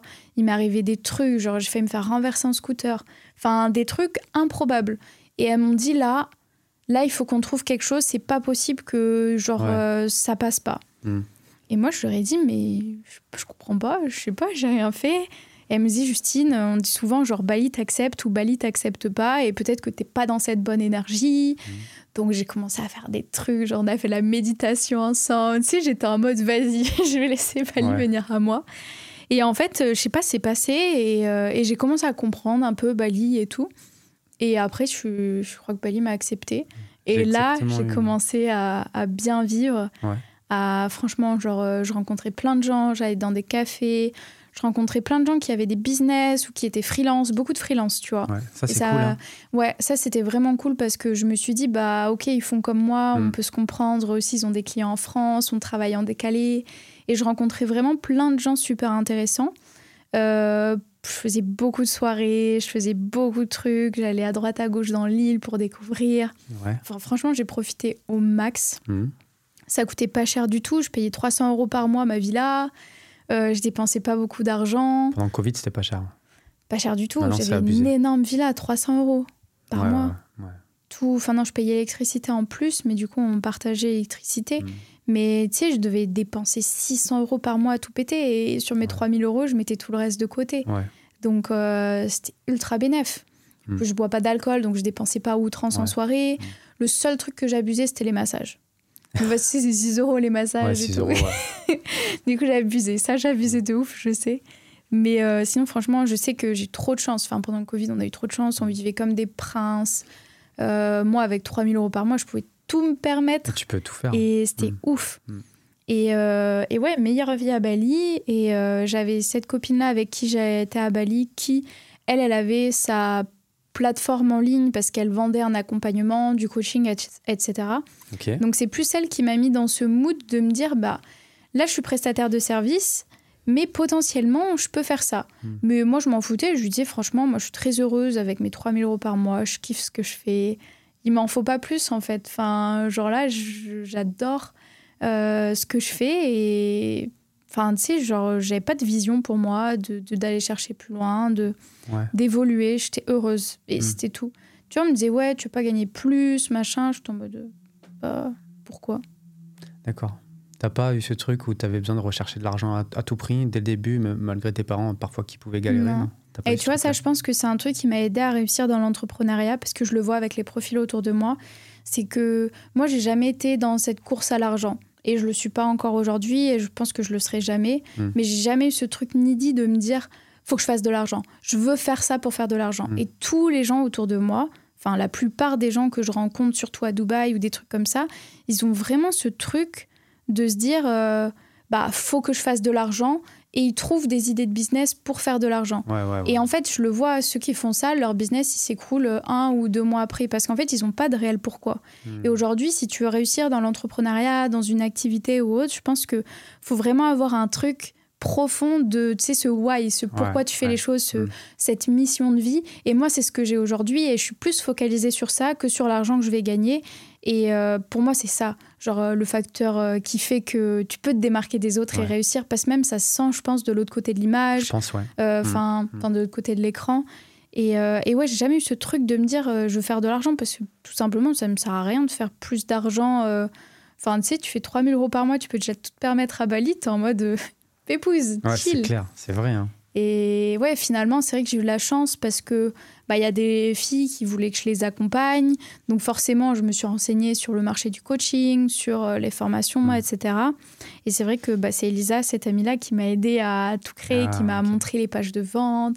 Moi, j'ai fait école de commerce. On n'a jamais vu les pages de vente en école de commerce. Et Mm. j'étais en mode... euh, Oula Je lui ai dit, moi, je t'aide sur ton Insta. Franchement, genre, je te donne des tips, je te fais des photos, je te fais ton contenu. Et, euh, et toi, tu m'aides sur ce que tu sais faire. Et, euh, et en fait, on se complétait Ah, trop mais cool. énormément. Et on s'est toutes les deux portées, on a toutes les deux évolué. Et ça, franchement, je suis ultra reconnaissante parce que c'était la personne qui a fait que bah, j'ai eu un peu les compétences. Enfin, elle m'a donné ses compétences. Moi, j'ai pu lui faire profiter de ma zone de génie à moi. Et euh, ouais, on s'est toutes les deux portées vers le haut. Et j'aurais pas eu Elisa, je sais que j'aurais jamais lancé ma formation aujourd'hui. Parce cool. que je, je saurais même pas que ça existe. Enfin, je savais même pas que Mm. c'était possible. Je savais même pas comment faire. Page de vente, je savais même pas que ça existait. Ouais. Et tu vois, genre, euh, pareil, elle m'a aidé à me dire, ah, faut faire des mails. Et en fait, de compléter un peu mes connaissances Mm. que j'avais en école de commerce pour l'aspect marketing com, parce que j'ai appris à être chef de projet pour quelqu'un, mais pas pour moi. Ouais, Et du coup, là, je devais piloter un peu tous les trucs. Mm. Et euh, ouais, d'avoir son point de vue à elle sur bah, comment ça se passe pour euh, bah, réussir à prendre une audience bah, et la convertir. Mm. Parce que c'est pas le tout d'avoir une communauté, mais il faut réussir à la convertir. Faut avoir un produit aussi. Et voilà, Une offre. le produit, l'offre. Et c'est vrai que j'ai tout réorienté, ma stratégie du contenu sur les réseaux sociaux. Et j'ai un peu. euh, Ouais. Ouais, j'ai évolué dans ce sens. Mais c'était vraiment pas. Je pas prédestiné à ça. hein. C'est trop bien. Que tu aies commencé avec la personne avec qui tu es parti à Bali. Et Ouais. Je pensais que tu en fait avais rencontré des entrepreneurs là-bas, à Bali, parce qu'il y en a parce qu'ils sont Mm. facilement accessibles et que c'était grâce à ça que tu t'étais un peu lancé, mais pas du tout en fait. Euh, avec ta petit à petit euh, aussi, ouais. parce que je me suis entourée d'entrepreneurs. C'était beaucoup des gens dans le e-com et moi, ça me parlait pas du tout. Mais euh, je rencontrais que des gens qui avaient cet état d'esprit de tu sais, t'aider à aller plus loin, t'aider, Ouais. enfin ce que je te disais tout à l'heure. C'était en mode quand j'ai dit que je voulais faire ça, bah tout le monde était prêt à m'aider. Mm. Tout le monde était prêt à me recommander les livres que je devais regarder, les vidéos que je devais regarder, les ressources que je devais avoir. Et les personnes étaient dispo si j'avais des conseils à leur demander. Ouais. Et ça, c'est incroyable. Enfin, C'est abusé, ça genre, fait du bien. euh, bah ouais. Quand t'as une idée, on dit ouais, vas-y quoi. Et c'est Mm, pas mm, genre ah, pas sûr, tu devrais plutôt faire de cette manière-là, plutôt comme ça. T'es sûr que ça va marcher? Ça, tu vois, à Bali, on l'a pas. ouais. Non. Mm. Bah, ça, moi, j'ai eu de la chance. J'ai toujours eu des gens qui m'ont aidé à évoluer Ouais, ouais. et tout. Toujours. Mm. Toujours, toujours. Bah, je crois que maintenant, t'es la number, une des number, enfin, la number one, je crois, en formation. euh, qui- Formation pour les femmes, ouais. Pour les femmes, je pense que t'es la première. hein. Mm, C'est mm. énervé. Ok, et du coup, euh, donc ta petite vie à Bali. Après, tu reviens de, de Bali. Donc, qu'est-ce qui se passe à Bali euh, là-bas Même si, euh, même si euh, je, sais, je sais de quoi on va parler. T'as rencontré des gens intéressants? Ouais, j'ai rencontré, bah, du coup, un de mes ex, qui était entrepreneur d'ailleurs, qui faisait du e-com, Ah, un. Hollandais. ouais. Mais il faisait e-com et infoprenariat, donc on avait aussi un peu les mêmes, euh, enfin, les mêmes business models petit à petit, parce que du coup, bah, quand j'étais avec lui, j'avais pas encore lancé euh, la formation et tout. Ah, t'avais pas lancé encore? Ah, non, non, non, non, j'étais en train de d'essayer de lancer. Enfin, j'essayais de comprendre, tu sais, comment ça marchait les tunnels de vente et tout. J'ai lancé une mini formation, du coup, euh, bah, ça avait bien marché.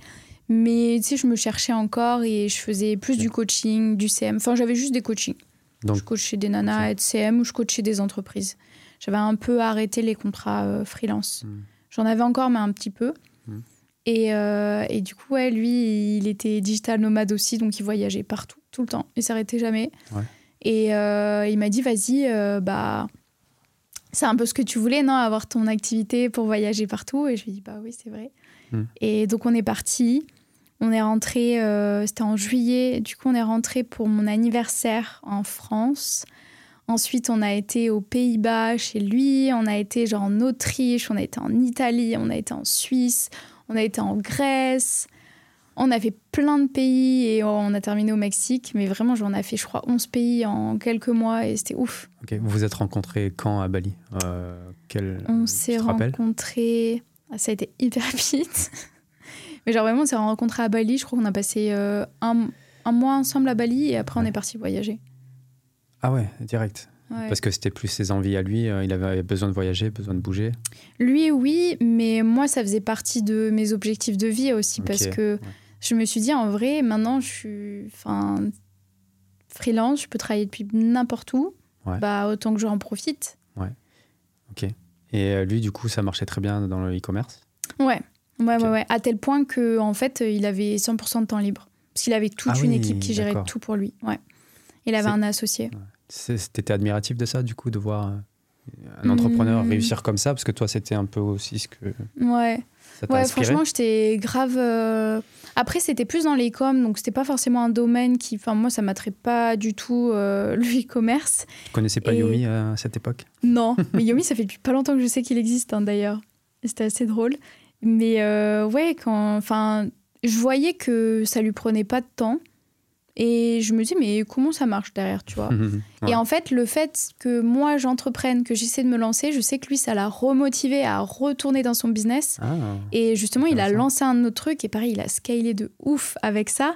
Ouais. Et enfin, justement, on se complétait grave parce que moi, j'essayais de me lancer, lui, il lançait un nouveau truc. Mais enfin, tu vois, on était Ouais. vraiment dans un écosystème. on- Enfin, je pensais qu'on se tirait vers le haut, mais au final, c'était pas, euh, pas trop dans ce sens-là, en tout cas sur la, la finalité. Mais ouais, c'était bien d'avoir un mec qui, enfin, tu sais, c'est lui qui choisissait les voyages, il connaissait plein de monde, donc Mm. euh, quand on était dans un nouveau pays, forcément, il avait des gens qui connaissaient, Ouais. parce que tous les mecs du e-com, ils voyageaient un peu. ouais, ouais, ouais. Enfin, tu vois, on était au Portugal, on a vu des potes à lui. Enfin, c'est tout dans ça, on voyageait d'endroit en endroit, et il y avait toujours des mecs euh, du e-com. Ok. Donc c'était, euh, non, c'était grave bien. Et euh, du coup, euh, quand tu me disais que c'était rapide, t'es le genre de personne qui tombe amoureuse très vite ou pas C'est pas une question piège, c'est juste que je sais qu'il y a des profils comme ça, donc je pose juste la question. Est-ce que tu je penses que tu t'attaches vite aux gens et tu- ouais, par contre, tu- je m'attache vite Tu aux développes gens. très vite ce truc, euh, dépend, pas de dépendance affective, mais presque, tu vois. Ouais, je sais que je m'attache rapidement, même avec. euh, parce que tu sais, c'est. Tu sais, quand tu voyages et tout, quand tu as des trucs avec des personnes, c'est très fort et tu passes beaucoup de temps avec la personne. Donc, forcément, Mm. Moi, je sais que je m'attache ultra vite. Après, ça veut pas dire que je développe des sentiments rapidement parce que, euh, surtout encore plus maintenant où je fais beaucoup attention à qui je donne ma confiance, à qui je donne mon temps, à qui je donne mon énergie. Et euh, j'essaie de repérer un peu tu sais, tous les red flags et de faire attention. C'est quoi des red flags? Des red flags Vas-y, dis-moi, c'est quoi tes red flags? Moi, en fait, je me dis que euh, la personne, si elle veut, elle peut. Et que si la personne en face de moi, elle n'a pas le temps pour moi, c'est que c'est juste qu'elle a d'autres choses à faire ou d'autres. euh, Enfin, il y a d'autres nanas qui parlent ou des trucs du genre. Ouais. Et pour moi, ouais, c'est juste me montrer ce truc de priorité-là. Mm. Euh, après, c'est genre les abonnements. S'il y a trop de nanas, c'est pas OK. Les abonnements Ouais, tu sais, sur Insta, si je suis que des nanas, Ah Ah, ça, t'arrives à aller. Enfin, comment tu sais fait pour savoir ça? Tu vois sur abonnement, tu vois s'il y a des nanas. Ah, donc s'il y t'es a- le genre de meuf qui va aller dans le téléphone pour voir les abonnements du gars? Ouais. Encore maintenant? Euh, là, non. Là, en fait, là, je suis tellement dans une phase de ma vie où je suis tellement épanouie, genre solo, que je suis pas en mode euh, needy de trouver un mec et de aller, euh, tu sais, fouiller tous les trucs. Mm. Et justement, j'ai envie de trouver une personne euh, saine où j'ai même pas besoin d'aller chercher ces trucs-là ou quoi, tu vois. Oui, c'est le principe des relations saines. ouais. Normalement, quand tu te sens bien dans une relation, tu enfin, t'as pas besoin de faire tout ça parce que tu te sens bien en fait dans la relation. Mhm. Parce que la personne t'inspire confiance aussi, je pense. Tu vois. Ouais, Mm. bah ouais, ouais. Du coup, donc vous voyagez, vous commencez à voyager ensemble? Et Ouais. vous faites plein de pays alors? On, on fait plein de pays et. euh, 11 pays, c'est ça que tu m'as dit? Non. Ouais, je crois. Enfin, on a fait. Beaucoup, Ouais, on a fait beaucoup de pays. beaucoup très vite. Et ouais, beaucoup très vite. Ouais. Et au final, bah, ça nous a rapprochés parce que c'était Hmm. un peu lui, euh, enfin, tu sais, genre euh, mon foyer, ma maison. Ouais. C'était sur lui que je reposais tout. On voyait plus des potes à lui que des potes à moi parce que moi, j'avais pas encore de potes euh, dans le monde. Et, et non, franchement, c'est vrai que au début, enfin, c'était trop bien, mais je sentais que plus le temps passait, plus on était, tu sais, on était tellement, enfin, je pense, dans nos têtes, c'était parce qu'on était l'un sur l'autre et que du coup, on s'est un peu bouffé mutuellement, mais je pense que c'était pas vraiment ça euh, le, le cœur du truc. Ouais. Mais, euh, mais ouais, il y avait plein de petits trucs euh, qui allaient pas au fur et à mesure. Et moi, j'étais tellement attachée à lui que, en fait, euh, genre, je comprenais pas que ce soit pas. Enfin, que ça marche pas. Hmm. Et moi, je suis le genre de personne où je pense que pour lui, j'ai développé beaucoup de dépendance affective. Et en fait, c'est juste que pour moi, enfin, quand t'es en couple, que c'est sain, qu'il y a de l'amour et qu'il y a des trucs qui vont pas, bah, tu discutes, tu communiques et tu fais en sorte de régler les choses pour, euh, pour avancer. Sauf que je m'attachais, j'essayais de faire les choses, mais c'était pas. Hmm. C'était pas euh, réciproque, quoi. Ouais, parce que tu l'as écrit justement, tu disais que, je crois que c'est cette relation, tu dis que tu as eu une relation toxique qui t'a tiré vers le bas. Ça veut dire quoi ça du coup? Ouais, euh, je- avec cette personne-là, en fait, je me rendais pas compte au début, mais euh, quand on a eu notre rupture et que j'ai Enfin, c'est même mon entourage hein, qui, de discuter avec mon entourage, que ça m'a fait me rendre compte de tous ces trucs-là. Mhm. Mais il y avait vraiment plein de choses qui étaient pas OK. Euh, tu vois, genre, je pleurais tous les jours, tous les jours, ça allait pas. Parce que, en gros, j'étais jamais assez, mais pour tout. J'étais jamais assez euh, jolie, j'étais jamais assez attractive, j'étais jamais assez euh, intelligente, j'étais j'étais pas une entrepreneuse, il me le répétait tous les jours. Putain, C'est horrible ça.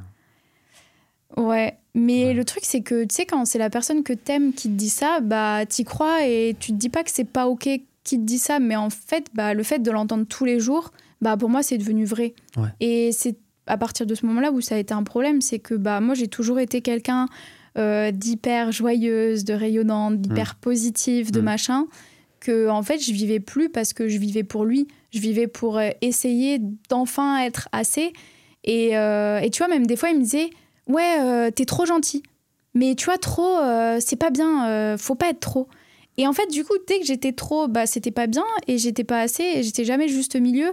Et j'essaie, enfin, je voulais juste être la personne qui l'attendait, mais en fait, c'était jamais le cas. Et tu vois, c'était tout bête, mais à un moment donné, il m'avait dit Ouais, euh, tu t'habilles pas bien, ouais, tes cheveux ils sont pas assez blonds, regarde mon ex, bah, elle était plus blonde que toi. Oh là là, Enfin, c'était plein horreur. de trucs où j'étais tout le temps comparée à tout et, et à n'importe quoi. Et ouais, franchement, j'avais plus confiance en moi. J'ai pris beaucoup de poids, j'avais plein de boutons, j'essayais de, de me maquiller, je mettais des fossiles. Je me reconnaissais même pas et je parlais à plus personne parce que pour moi, bah, enfin, tu sais, je pouvais plaire, enfin, pas plaire parce que j'avais un mec et c'était pas ça l'objectif, mais j'étais plus intéressante aux yeux de personne et je me disais, bah, tu sais, je postais même plus de stories, je faisais plus de contenu alors que j'ai toujours publié tous les jours. Mais je voulais plus qu'on me voie, je me trouvais plus intéressante, je me trouvais genre. euh, en fait, j'étais rien. Hmm. Parce que je voulais vraiment être. euh, Enfin, je vivais que pour lui. Pour euh, l'aider à les. Parce qu'en fait, je me suis dit, je pense qu'il a pas assez confiance en lui. Et du coup, il a pas confiance en moi. Du coup, il faut que je l'aide. Donc, moi, je lui faisais des compliments tout le temps. Bon, c'est pas réciproque les compliments. Mais tu vois, il y avait plein de trucs comme ça. Il était per- Et ça, franchement, c'était un truc qui gravitait tous les jours, mais c'est qu'il Mm. était persuadé que j'allais le tromper. Dans sa tête, je passais mon temps à parler à des mecs. Je passais. Enfin, tu sais, je m'étais. Une fois, je m'en souviens, je suis sortie avec une copine. Mm. Déjà, j'ai galéré à faire en sorte de pouvoir sortir seule avec ma copine. Mm. Et c'est juste parce que lui, il s'était pris une cuite la veille, qu'il avait plus d'énergie. Il m'a dit oui, vas-y, nanana, mais tu me tiens au courant, tu rentres pas trop tard. Je lui ai dit t'inquiète. Et tu sais, moi, je bois pas d'alcool. Enfin, Ouais, je contrôle ouais. tout. Je peux pas. Enfin, Mm. et même, enfin, moi, si j'ai un mec, je suis ultra loyale parce que, enfin, c'est en ça que je crois. Et, euh, et j'ai fait la soirée et j'ai fait une story où, mais trop drôle, il y avait un rodéo et il y avait un mec sur euh, la vachette, tu vois. À Bali? Ah non, non, non, on était, ouais, non, Ouais, on était au Portugal. Ah oui. Et euh, j'ai mis cette story là. Il m'a envoyé plein de messages. Il me dit Ouais, c'est qui ce mec? Euh, C'est quoi? C'est qui? Euh, Tu le trompes? Il est français? Comment tu l'as rencontré? Ouais. Pourquoi il est là avec toi? Et du coup, j'étais obligée de lui faire une vidéo Hmm. de moi avec mes potes Hmm. pour lui montrer que, bah non. Ouais. Enfin, tu sais, moi en plus, je suis très. Moi, je suis basée sur la confiance et je sais que je suis ultra honnête. Et je me disais Mais je vais lui montrer que. Non, je parle pas à d'autres mecs. Enfin, tu sais, il pouvait regarder mes DM, il pouvait regarder tous mes messages. Je parlais à aucun mec, je parlais même à plus ouais. personne tellement j'avais plus confiance en moi. Et c'était ça le pire.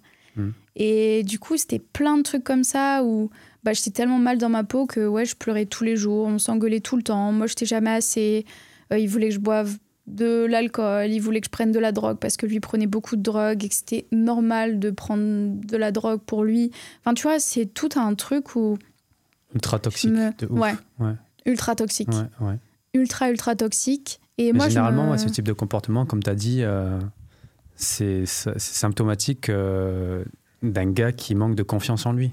Et du coup, ben, il va rabaisser la personne qu'il a euh, au- auprès de lui, qui peut contrôler un petit peu pour se sentir mieux. Mais c'est très, très classique. Quoi. Mon père, Ouais. il était un peu pareil avec ma mère, tu vois, tout le temps. Ouais. Mais pourtant, tu vois, quand tu le vois, enfin moi la première fois que je l'ai vu, je vais pas parler la première fois que je l'ai vu en soirée, Mhm. c'est le mec euh, qui est lumineux, qui parle à tout le monde, qui est à l'aise avec tout le monde et Ouais. tout.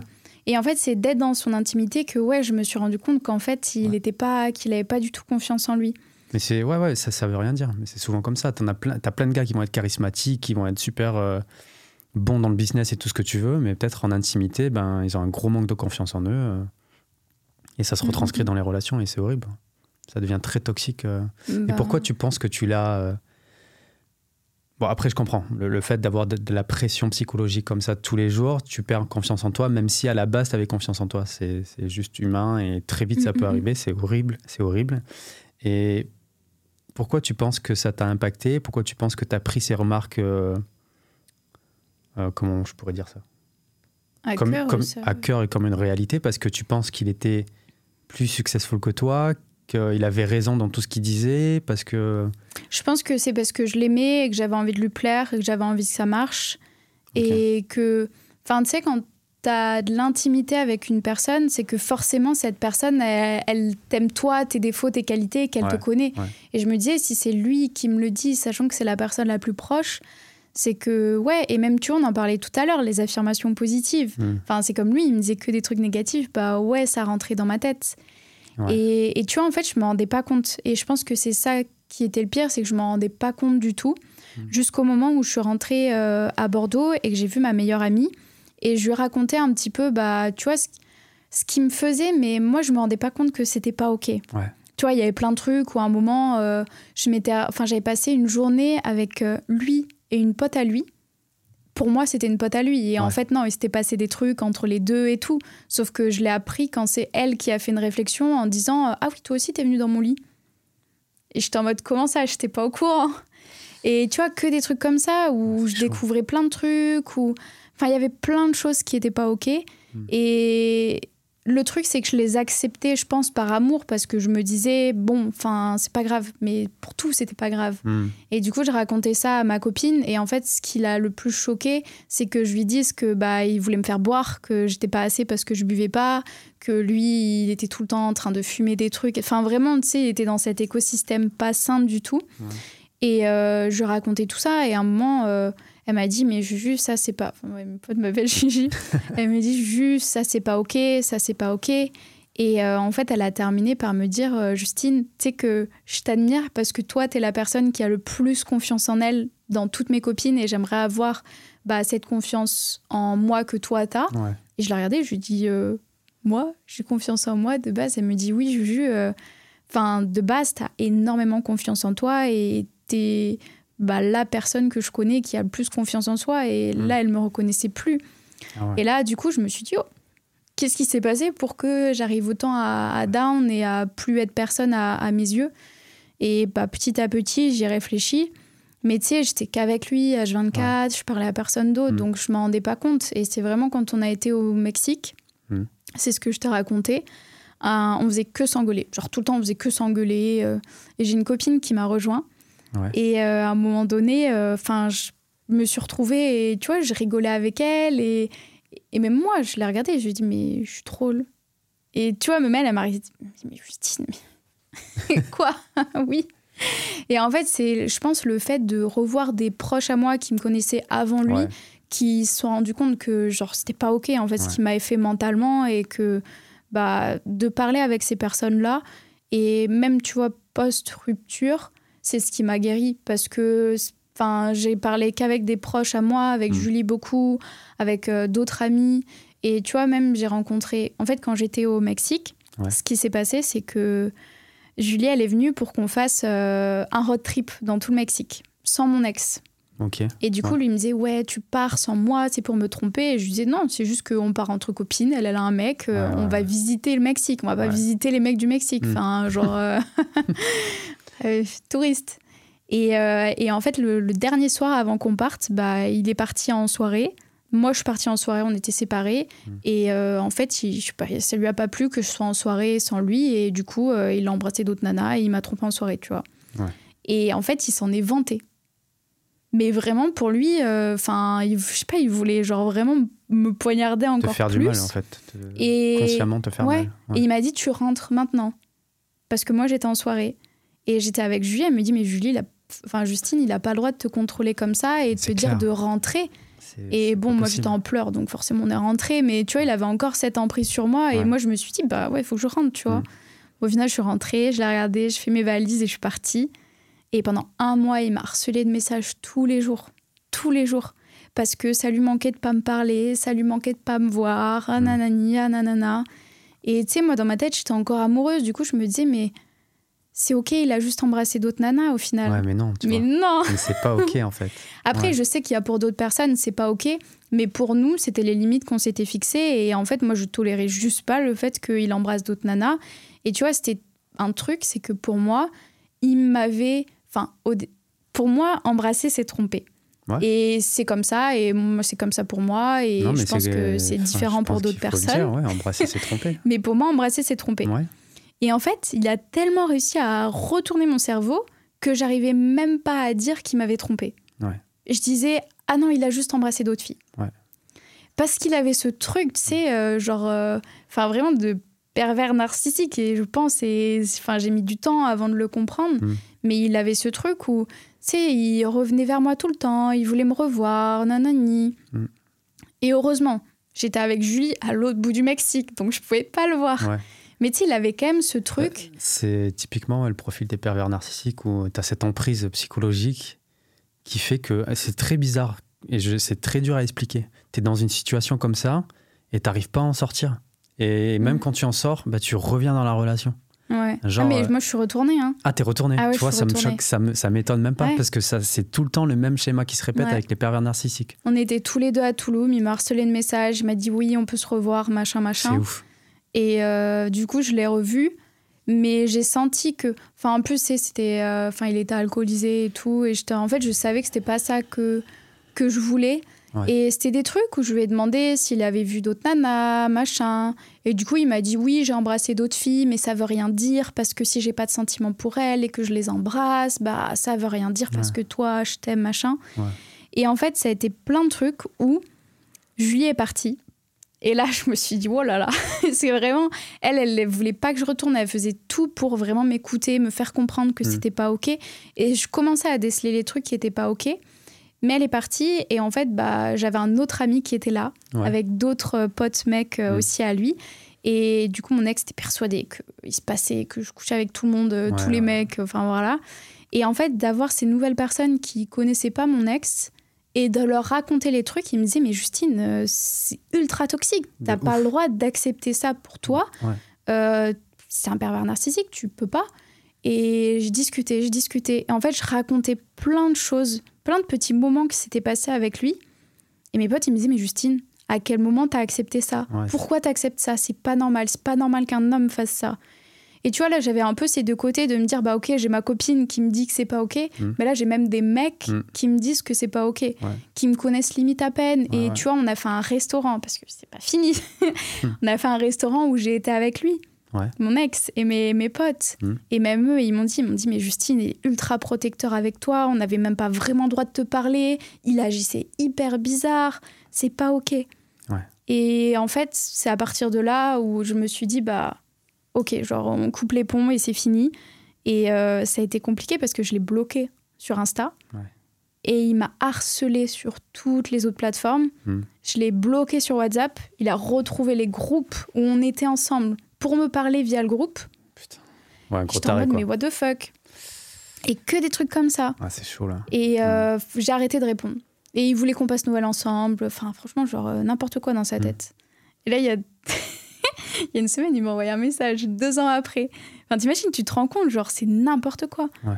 Et, mais après. Surtout que toi, tu as refait ta vie, enfin, tu as essayé de rencontrer d'autres personnes aussi après lui. Euh. Ouais, même moi, j'ai J'imagine des personnes meilleures, du coup. Oui, ah oui. Moins toxiques. Non, franchement, j'ai plus de relations toxiques après. Et, et franchement, euh, je suis très contente parce que. Enfin, je suis très contente. J'aurais préféré ne pas l'avoir.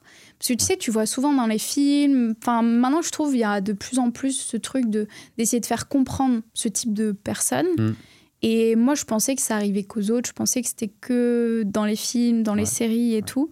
Et de l'avoir vécu moi, je me suis rendu compte qu'il y avait plein de choses qui n'étaient pas OK et que je devais vraiment poser mes limites à moi dans mon couple et en tant que personne et que je voulais plus jamais tolérer qu'une personne me rabaisse, qu'une personne euh, me fasse sentir comme si j'étais rien, tu vois. Enfin, il me disait que j'étais pas jolie, des fois il me disait même qu'il m'aimait plus. Et enfin, tu sais, genre il y avait plein de trucs qui étaient pas OK. Et, euh, et, depuis lui, oui, enfin, j'ai mis du temps, parce que j'ai mis du temps avant de comprendre que tout ça, c'était pas OK. Et tu sais, quand t'as les sentiments, mais que tu dis OK, c'est. Enfin, c'est dur le rationnel, l'irrationnel et tout. Quand t'es amoureux, c'est compliqué, quoi, finalement. Ouais. en fait, c'est l'amour le plus dur. C'est l'amour. L'amour rend aveugle et, c'est pas, pas, une connerie, quoi. Mais en fait, j'ai eu trop de chance. J'ai pris un billet d'avion, je suis partie à New York. Comme ça. Ah, le voyage, c'était le meilleur des remèdes. Et, ça, avait, ça, avait, commencé un peu à marcher pour toi, Liberté Digitale, à ce, moment-là, quand vous êtes euh, avec euh, ah. cet ex-là ou pas, ou pas? Euh, J'ai fait mon lancement quand j'étais avec lui. Vu qu'il t'avait dit que t'étais. Euh, ah oui, il me répétait toujours que j'étais pas une entrepreneuse. Tout le temps, tous les jours, tous les jours. Il me dit, mais. Ça doit être horrible, ça, d'entendre. ouais, mais justement, je voulais lui prouver qu'il ah avait tort. Et on voyageait tellement que je, moi, j'avais pas d'équipe, donc je faisais tout moi-même. Donc c'était dur. Et euh, en fait, euh, j'ai vraiment lancé Liberté Digitale quand je suis partie à New York. Parce que là, j'ai enchaîné l'école, euh, j'avais ah de plus en plus d'élèves dans la formation, j'ai pris confiance en moi. Et je voulais prendre ma revanche, je pense, sur lui, tout ce qu'il m'avait dit, hmm. et, même reprendre, ouais, juste reprendre confiance en moi et en mes capacités.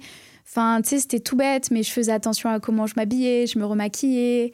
J'étais Enfin, en fait, j'ai capté qu'à partir du moment où j'ai coupé les ponts avec lui, que j'ai arrêté de lui répondre, que je l'ai bloqué de partout parce que j'étais obligée de le faire, hmm. ah, je me suis sentie mais tellement mieux. Et même si j'avais un petit peu mal au cœur parce que forcément il y avait l'amour, bah moi j'ai tellement évolué et j'ai mis toute cette énergie. En fait, j'ai mis toute mon énergie dans Liberté Digitale parce que je voulais pas penser à lui. Hmm. Et, euh, et tu vois, j'ai fait ce truc-là à New York je suis rentrée pour Noël et c'était un petit peu dur du coup parce que j'étais un peu solo, tu sais, annoncer à tes parents que t'es plus avec ton mec, tout le monde te dit ah t'es plus avec lui, da da da da. Ça a duré combien de temps? Tu me l'as dit mais j'ai oublié. Combien de temps Tous les la deux relation ouais. Six mois. Ce qui n'est pas ultra, long au final. Ouais, c'est assez rapide. ouais. Mm. Mais malgré ça, six mois, c'était déjà assez pour te faire perdre confiance en toi, euh, avoir une prise, euh, on va dire, toxique sur toi et tomber amoureuse. Oui. Ok. Et du coup, tu sais ce que j'ai fait? Mon voyage à New York, c'était pas, c'était pas tout. J'ai pris un aller simple et je suis partie en Afrique du Sud toute seule aussi Ah ouais. pour me reconstruire dans un nouveau, enfin dans un nouvel endroit qui avait l'air magnifique. Et ouais, juste reprendre confiance en moi. Et en vrai, j'ai passé un mois à charbonner sur Liberté Digitale. Hmm. Genre, euh, je me levais, je travaillais, je commandais de Uber Eats à la maison. je sortais pas de chez moi et je faisais vraiment que ça. Et c'est ça qui a fait que bah aujourd'hui tout le système que j'ai dans la boîte, tout le business model, c'est à ce moment-là que je l'ai construit. Donc euh, la rupture a quand même déclenché un truc ultra positif, euh, Ultra mine de rien. Bah ouais. Et après Ouais. je me suis mise à aller à la salle, je me suis mise à cuisiner pour moi. Enfin franchement genre euh, j'ai fait bon un gros down tu vois, mais j'ai accepté le fait de pleurer, de enfin ouais juste passer par toutes ces étapes-là. Je me suis dit c'est ok, faut que Mm. faut que j'évacue. Et après, ouais, je, suis- je suis remontée et bah même là, enfin, son dernier message qu'il m'a envoyé, c'est ah oui, je vois que tu réussis bien, euh, j'aimerais bien te revoir. Et t'as répondu? Non, j'ai pas répondu. Ça t'a fait un petit truc de voir le message? Non, non, non, non. Euh, ça m'a fait rigoler parce que franchement, j'ai trouvé ça improbable. Mais genre vraiment improbable. Bah, Pas tant que, ça. hein. Si mais j'avais oublié qu'il si- existait, Si c'est moi. un pervers narcissique, pas tant que ça. Il Ouais. va, il- qu'il revienne, c'est pas, c'est pas étonnant quoi. Ouais. C'est les Mais profils. Tu sais que je l'ai bloqué, je sais même. Enfin, je crois qu'il habite à Amsterdam maintenant, mais je suis même pas sûre parce que j'ai un pote qui l'a vu. Et. euh, Mais. Enfin, vraiment, genre, euh, j'avais complètement oublié qu'il avait fait partie de mon existence, tu vois. Mm. Parce que pour moi, je suis passée à d'autres trucs et. Ouais. Ouais, j'ai un peu essayé. de- Enfin, j'ai oublié clairement. Enfin, ça ça m'intéresse pas forcément. Mais au début, je voulais lui répondre parce que je me suis dit, si je lui réponds pas, euh, ça veut peut-être dire que j'ai encore des trucs pour lui. Enfin, j'ai peur qu'il s'imagine ça. Et au final, on m'a dit, mais Justine, enfin, si tu veux pas lui répondre, tu lui réponds pas, ça veut rien dire. Oui, c'est clair. Du coup, je me suis dit, je veux pas lui donner cette porte Mm. ouverte de lui répondre. Je- Ouais, pas de réponse. Donc du coup, c'est grâce à ça que maintenant tu as lancé. euh, Pas que grâce à lui, quand pas, même. pas que, euh, pas que. Mais je veux dire voilà que maintenant tu Ouais, es ce que tu es et que euh, Liberté Digitale accompagne euh, 2200 femmes, c'est ça? Ouais, C'est ouais énorme. l'hôpital, la rupture. Et depuis, tu as, rencontré d'autres personnes? En, je sais pas, des, des- des- des petits copains, passagers, pas passagers. Tu arrives à mieux les sélectionner maintenant grâce à ça aussi, j'imagine? Hmm, À bah, savoir un peu pensais plus. avec le dernier, mais non, du coup. Mais, mais- j'imagine que c'était moins toxique que la, celle Oui, ouais, par contre. Mm. euh, hmm, en fait, j'essaie de réfléchir. Euh, oui, là, ma dernière relation, en vrai, c'était c'était pas toxique du tout. Enfin, Ouais. c'est pas toxique, Ouais. toxique, ouais. Non, non, non. Ouais. Franchement, je pense que même, tu vois, je me le suis. Je pense que je, le, je me. Je m'estime. Enfin, je m'estime assez moi-même pour me dire que c'est pas OK qu'on qu'on me retraite comme ça. Et tu vois, même à un moment, mon ex là, il m'avait mal parlé et c'était en mode, mais t'es femme, euh, tais-toi. Et Ah ouais? genre, euh, dans Encore? ma tête, j'étais en mode, euh, Ça se fait encore euh, en Calme-toi. 2023 ah bah, dans les entrepreneuriats infopreneurs, oui. Putain, c'est triste hein, quand même. Ouais, c'est triste. Ouais. Mais bon. Mais non, non, après, franchement, il avait pas ce côté euh, pervers narcissique, euh, rien du tout. Et franchement, je pense pas en avoir revu. Et dès que j'ai l'impression. En fait, c'est ce truc où, tu sais, j'ai l'impression dans. Et j'aime pas. Franchement, j'aime pas. Moi, tu me trouveras jamais sur Tinder ou sur ce genre d'application Ah ouais parce que. Ok. Bah non, moi, je veux un mec. euh, Enfin, je me dis, le type de profil que j'ai envie, franchement, il sera jamais sur Tinder. Il sera jamais sur une app de rencontre. C'est pas, profi- c'est pas ouais, possible. pas. Bah, moi, j'ai pas envie qu'il soit dessus. enfin, tu sais, je me dis, si il fait ça, c'est qu'il est trop dans la, tu sais, comme on dit, la hook-up euh, culture ou je sais pas quoi. Walk up, Et walk. hook-up Ah, je sais pas. culture, bah, c'est ce truc juste d'enchaîner euh, Ah. les nanas ou d'enchaîner les mecs et tout. Et moi, c'est pas du tout dans le mood dans lequel je suis. Et, Ouais. euh, et je pense que c'est dur de trouver quelqu'un aujourd'hui parce que, tu sais, avec les réseaux sociaux, t'as l'impression que c'est tout simple, que l'herbe, elle est toujours plus verte ailleurs. Et Hmm. mon ex, il avait ça, ce truc de se dire oui, c'est pas normal qu'on s'engueule dans un couple, euh, on devrait pas s'engueuler parce que euh, tous les couples, ils ont l'air heureux. Et j'étais en mode bah non, enfin, c'est normal que ça fluctue, qu'il y ait des choses ok, pas des Mm. choses ok. Et c'est ça qui fait la relation. Et j'ai l'impression que bah, avec les réseaux sociaux, il y a toujours qui est, enfin toujours tout est rose ailleurs, où les nanas, elles sont plus belles. euh, sur les... Enfin, tu sais, t'as toujours des nanas plus belles. Et t'auras Bah oui. toujours des nanas plus belles. Il y aura toujours des mecs plus beaux, toujours des mecs plus riches, toujours des mecs euh, plus costauds, toujours plus. Ouais. Et justement, il y a ce truc où j'ai l'impression qu'aujourd'hui, on a moins du mal de s'accrocher à quelqu'un parce qu'on sait qu'on pourra avoir plus ailleurs. Ouais. Et moi, dans ma tête, j'ai pas du tout ce truc-là. J'ai envie de.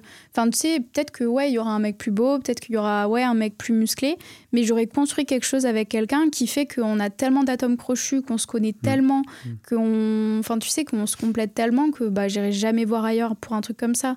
Ouais. Et je me rends compte qu'aujourd'hui, bah, les gens, ils parlent à plein de gens en même temps. Enfin, tu sais, tu as.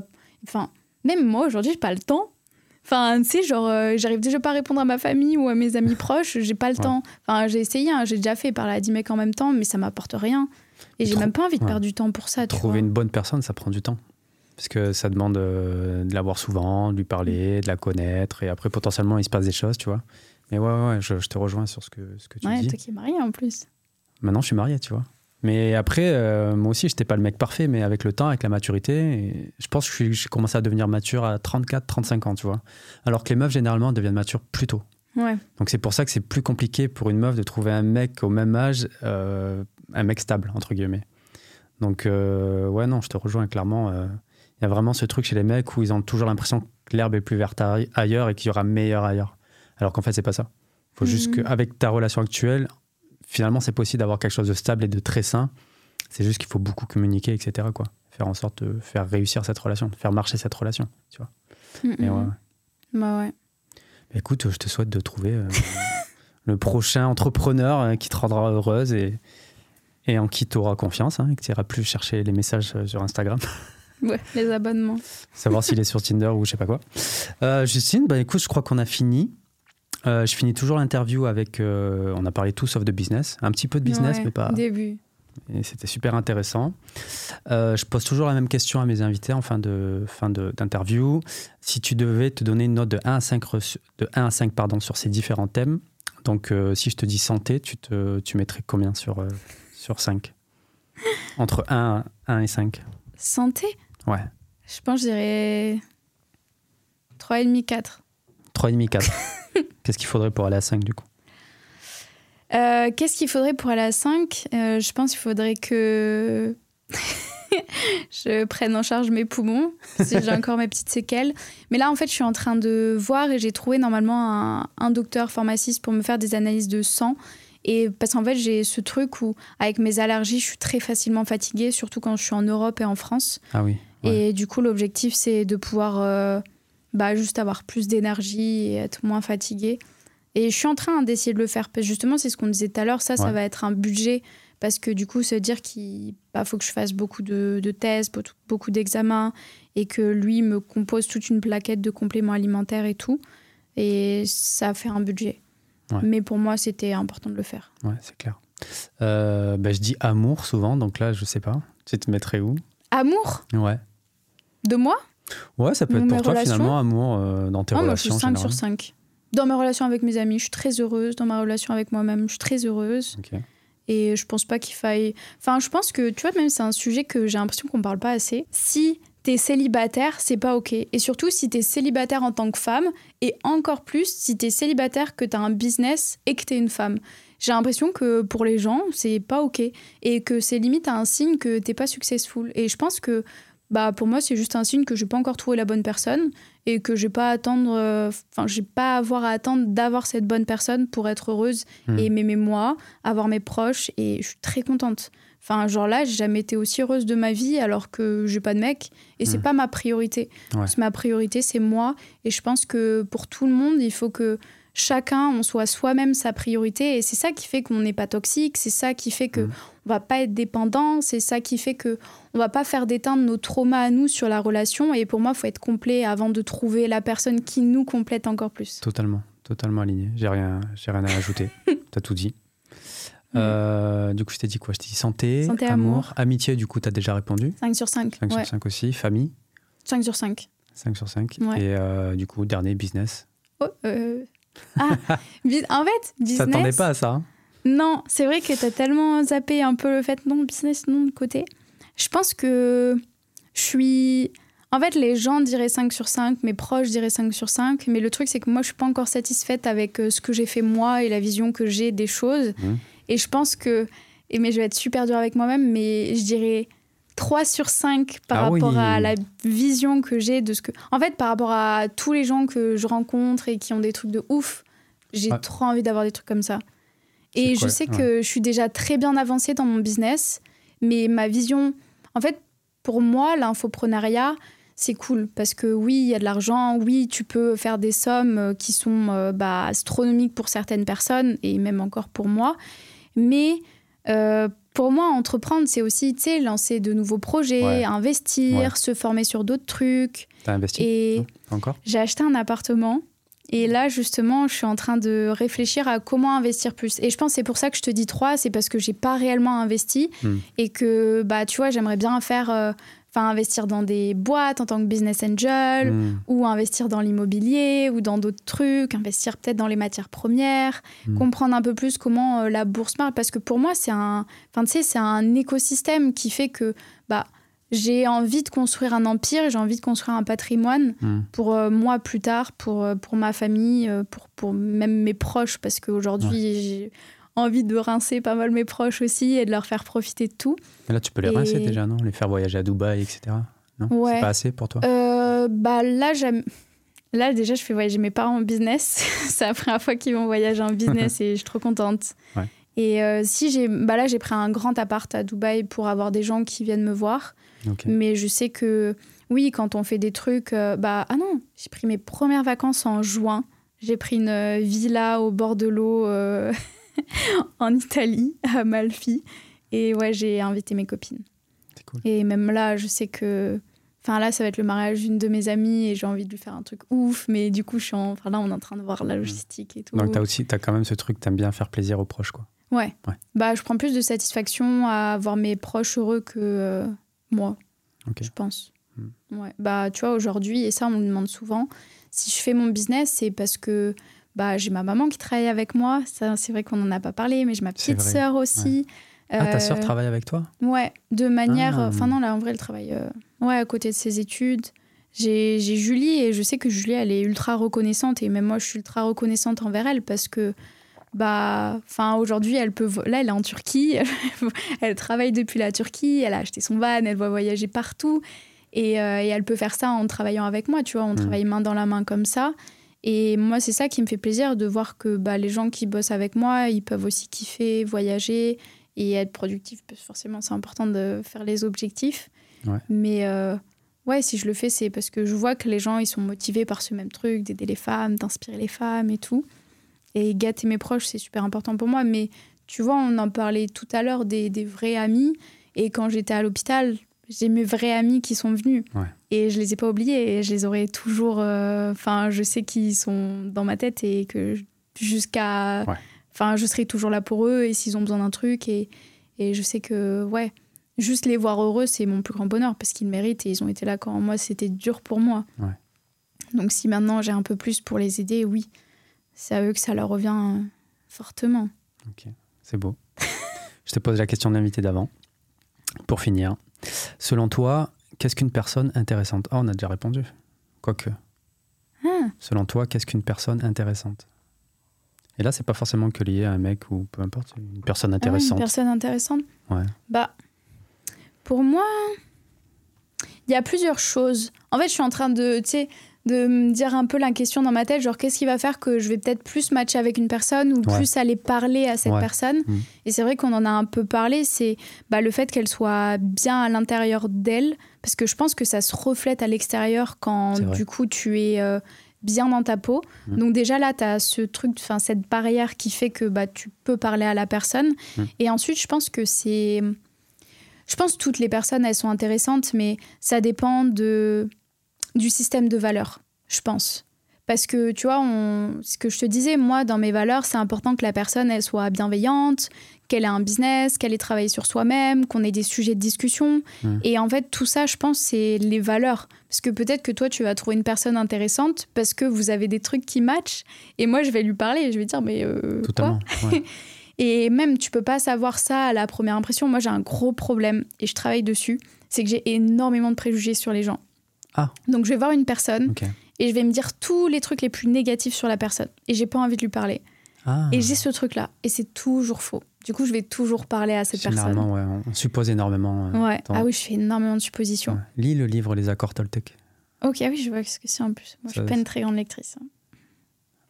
Ouais, mais il est vraiment, euh, vraiment il est tout petit celui-là. Ouais. Les accords Toltec, euh, moi, il, Non, a, il changé ma vie. Mais tu Ah. vois, j'ai ces préjugés, mais je vais aller voir la personne et, et je vais aller lui Ouais. parler, tu vois. Mais avec un préjugé, euh, genre. euh, Ah ouais. Ouais, mais au final, euh, c'est toujours euh, l'opposé. Ouais. Franchement, genre. Généralement, ouais, c'est vrai. opposé. Ouais. Mais ouais, je pense qu'il y a le système de valeurs et il y a aussi les expériences que tu as pu avoir, les passions. Tu vois, j'ai l'impression qu'aujourd'hui, Mhm. les gens, ils ont pas assez de passion, de trucs qui leur plaisent dans la vie. Parce que, bon, après, il y en a, c'est en mode, ils font leur job toute la journée, 9h-17h et finito pipo. Mais je pense, ouais, avoir des passions, avoir des activités en dehors de, de ton travail, avoir. Enfin, il y a tous ces petits trucs-là qui vont faire que tu vas pouvoir être intéressant parce que tu vas avoir cette discussion intéressante avec la personne, Mm. tu vas apprendre des choses, tu vas pouvoir. euh, Enfin, ouais. Je sais pas si ça répond trop à la question, mais. euh, Non, mais t'as tout Je dit. pense que ça peut être ultra vague. Après, toutes les personnes sont intéressantes. C'est comme, euh, tu vois, si on parlait de beauté. Enfin, moi, Mm. j'ai peut-être trouvé quelqu'un de moche, quelqu'un de joli. Mm. Bah, tu peux trouver quelqu'un d'intéressant et pas intéressant. Ça dépend juste de toi, ce qui te plaît, ce qui te fait vibrer, Mm. ton système de valeurs et tout ça. Mais système de valeurs, ouais. Si tu connais tes valeurs, ben, ce sera plus simple de trouver des personnes qui ont à peu près les mêmes valeurs. Pas exactement les mêmes, mais euh, au moins une ou deux qui, euh, qui puissent être euh, alignées avec toi. Ouais. Ok, Justine, ben écoute, merci beaucoup. C'était super cool. Même si on a fait une heure de podcast en off, qui n'était Ouais. pas enregistré, C'est vrai. ou 30 minutes, je sais pas. Ouais, mais Ouais, on a réussi à tout redire hein, là-dedans. C'est vrai, c'est vrai. Je te remercie euh, d'avoir pris du temps, d'être venu dans ton euh, calendrier super. Euh, J'ai super. fait tout bail pareil juste pour toi. hein. Oui, je, te crois. Euh, bah écoute, merci Justine et je vous dis à la prochaine à tous et puis euh, salut. Merci à toi. Ciao ciao. Salut.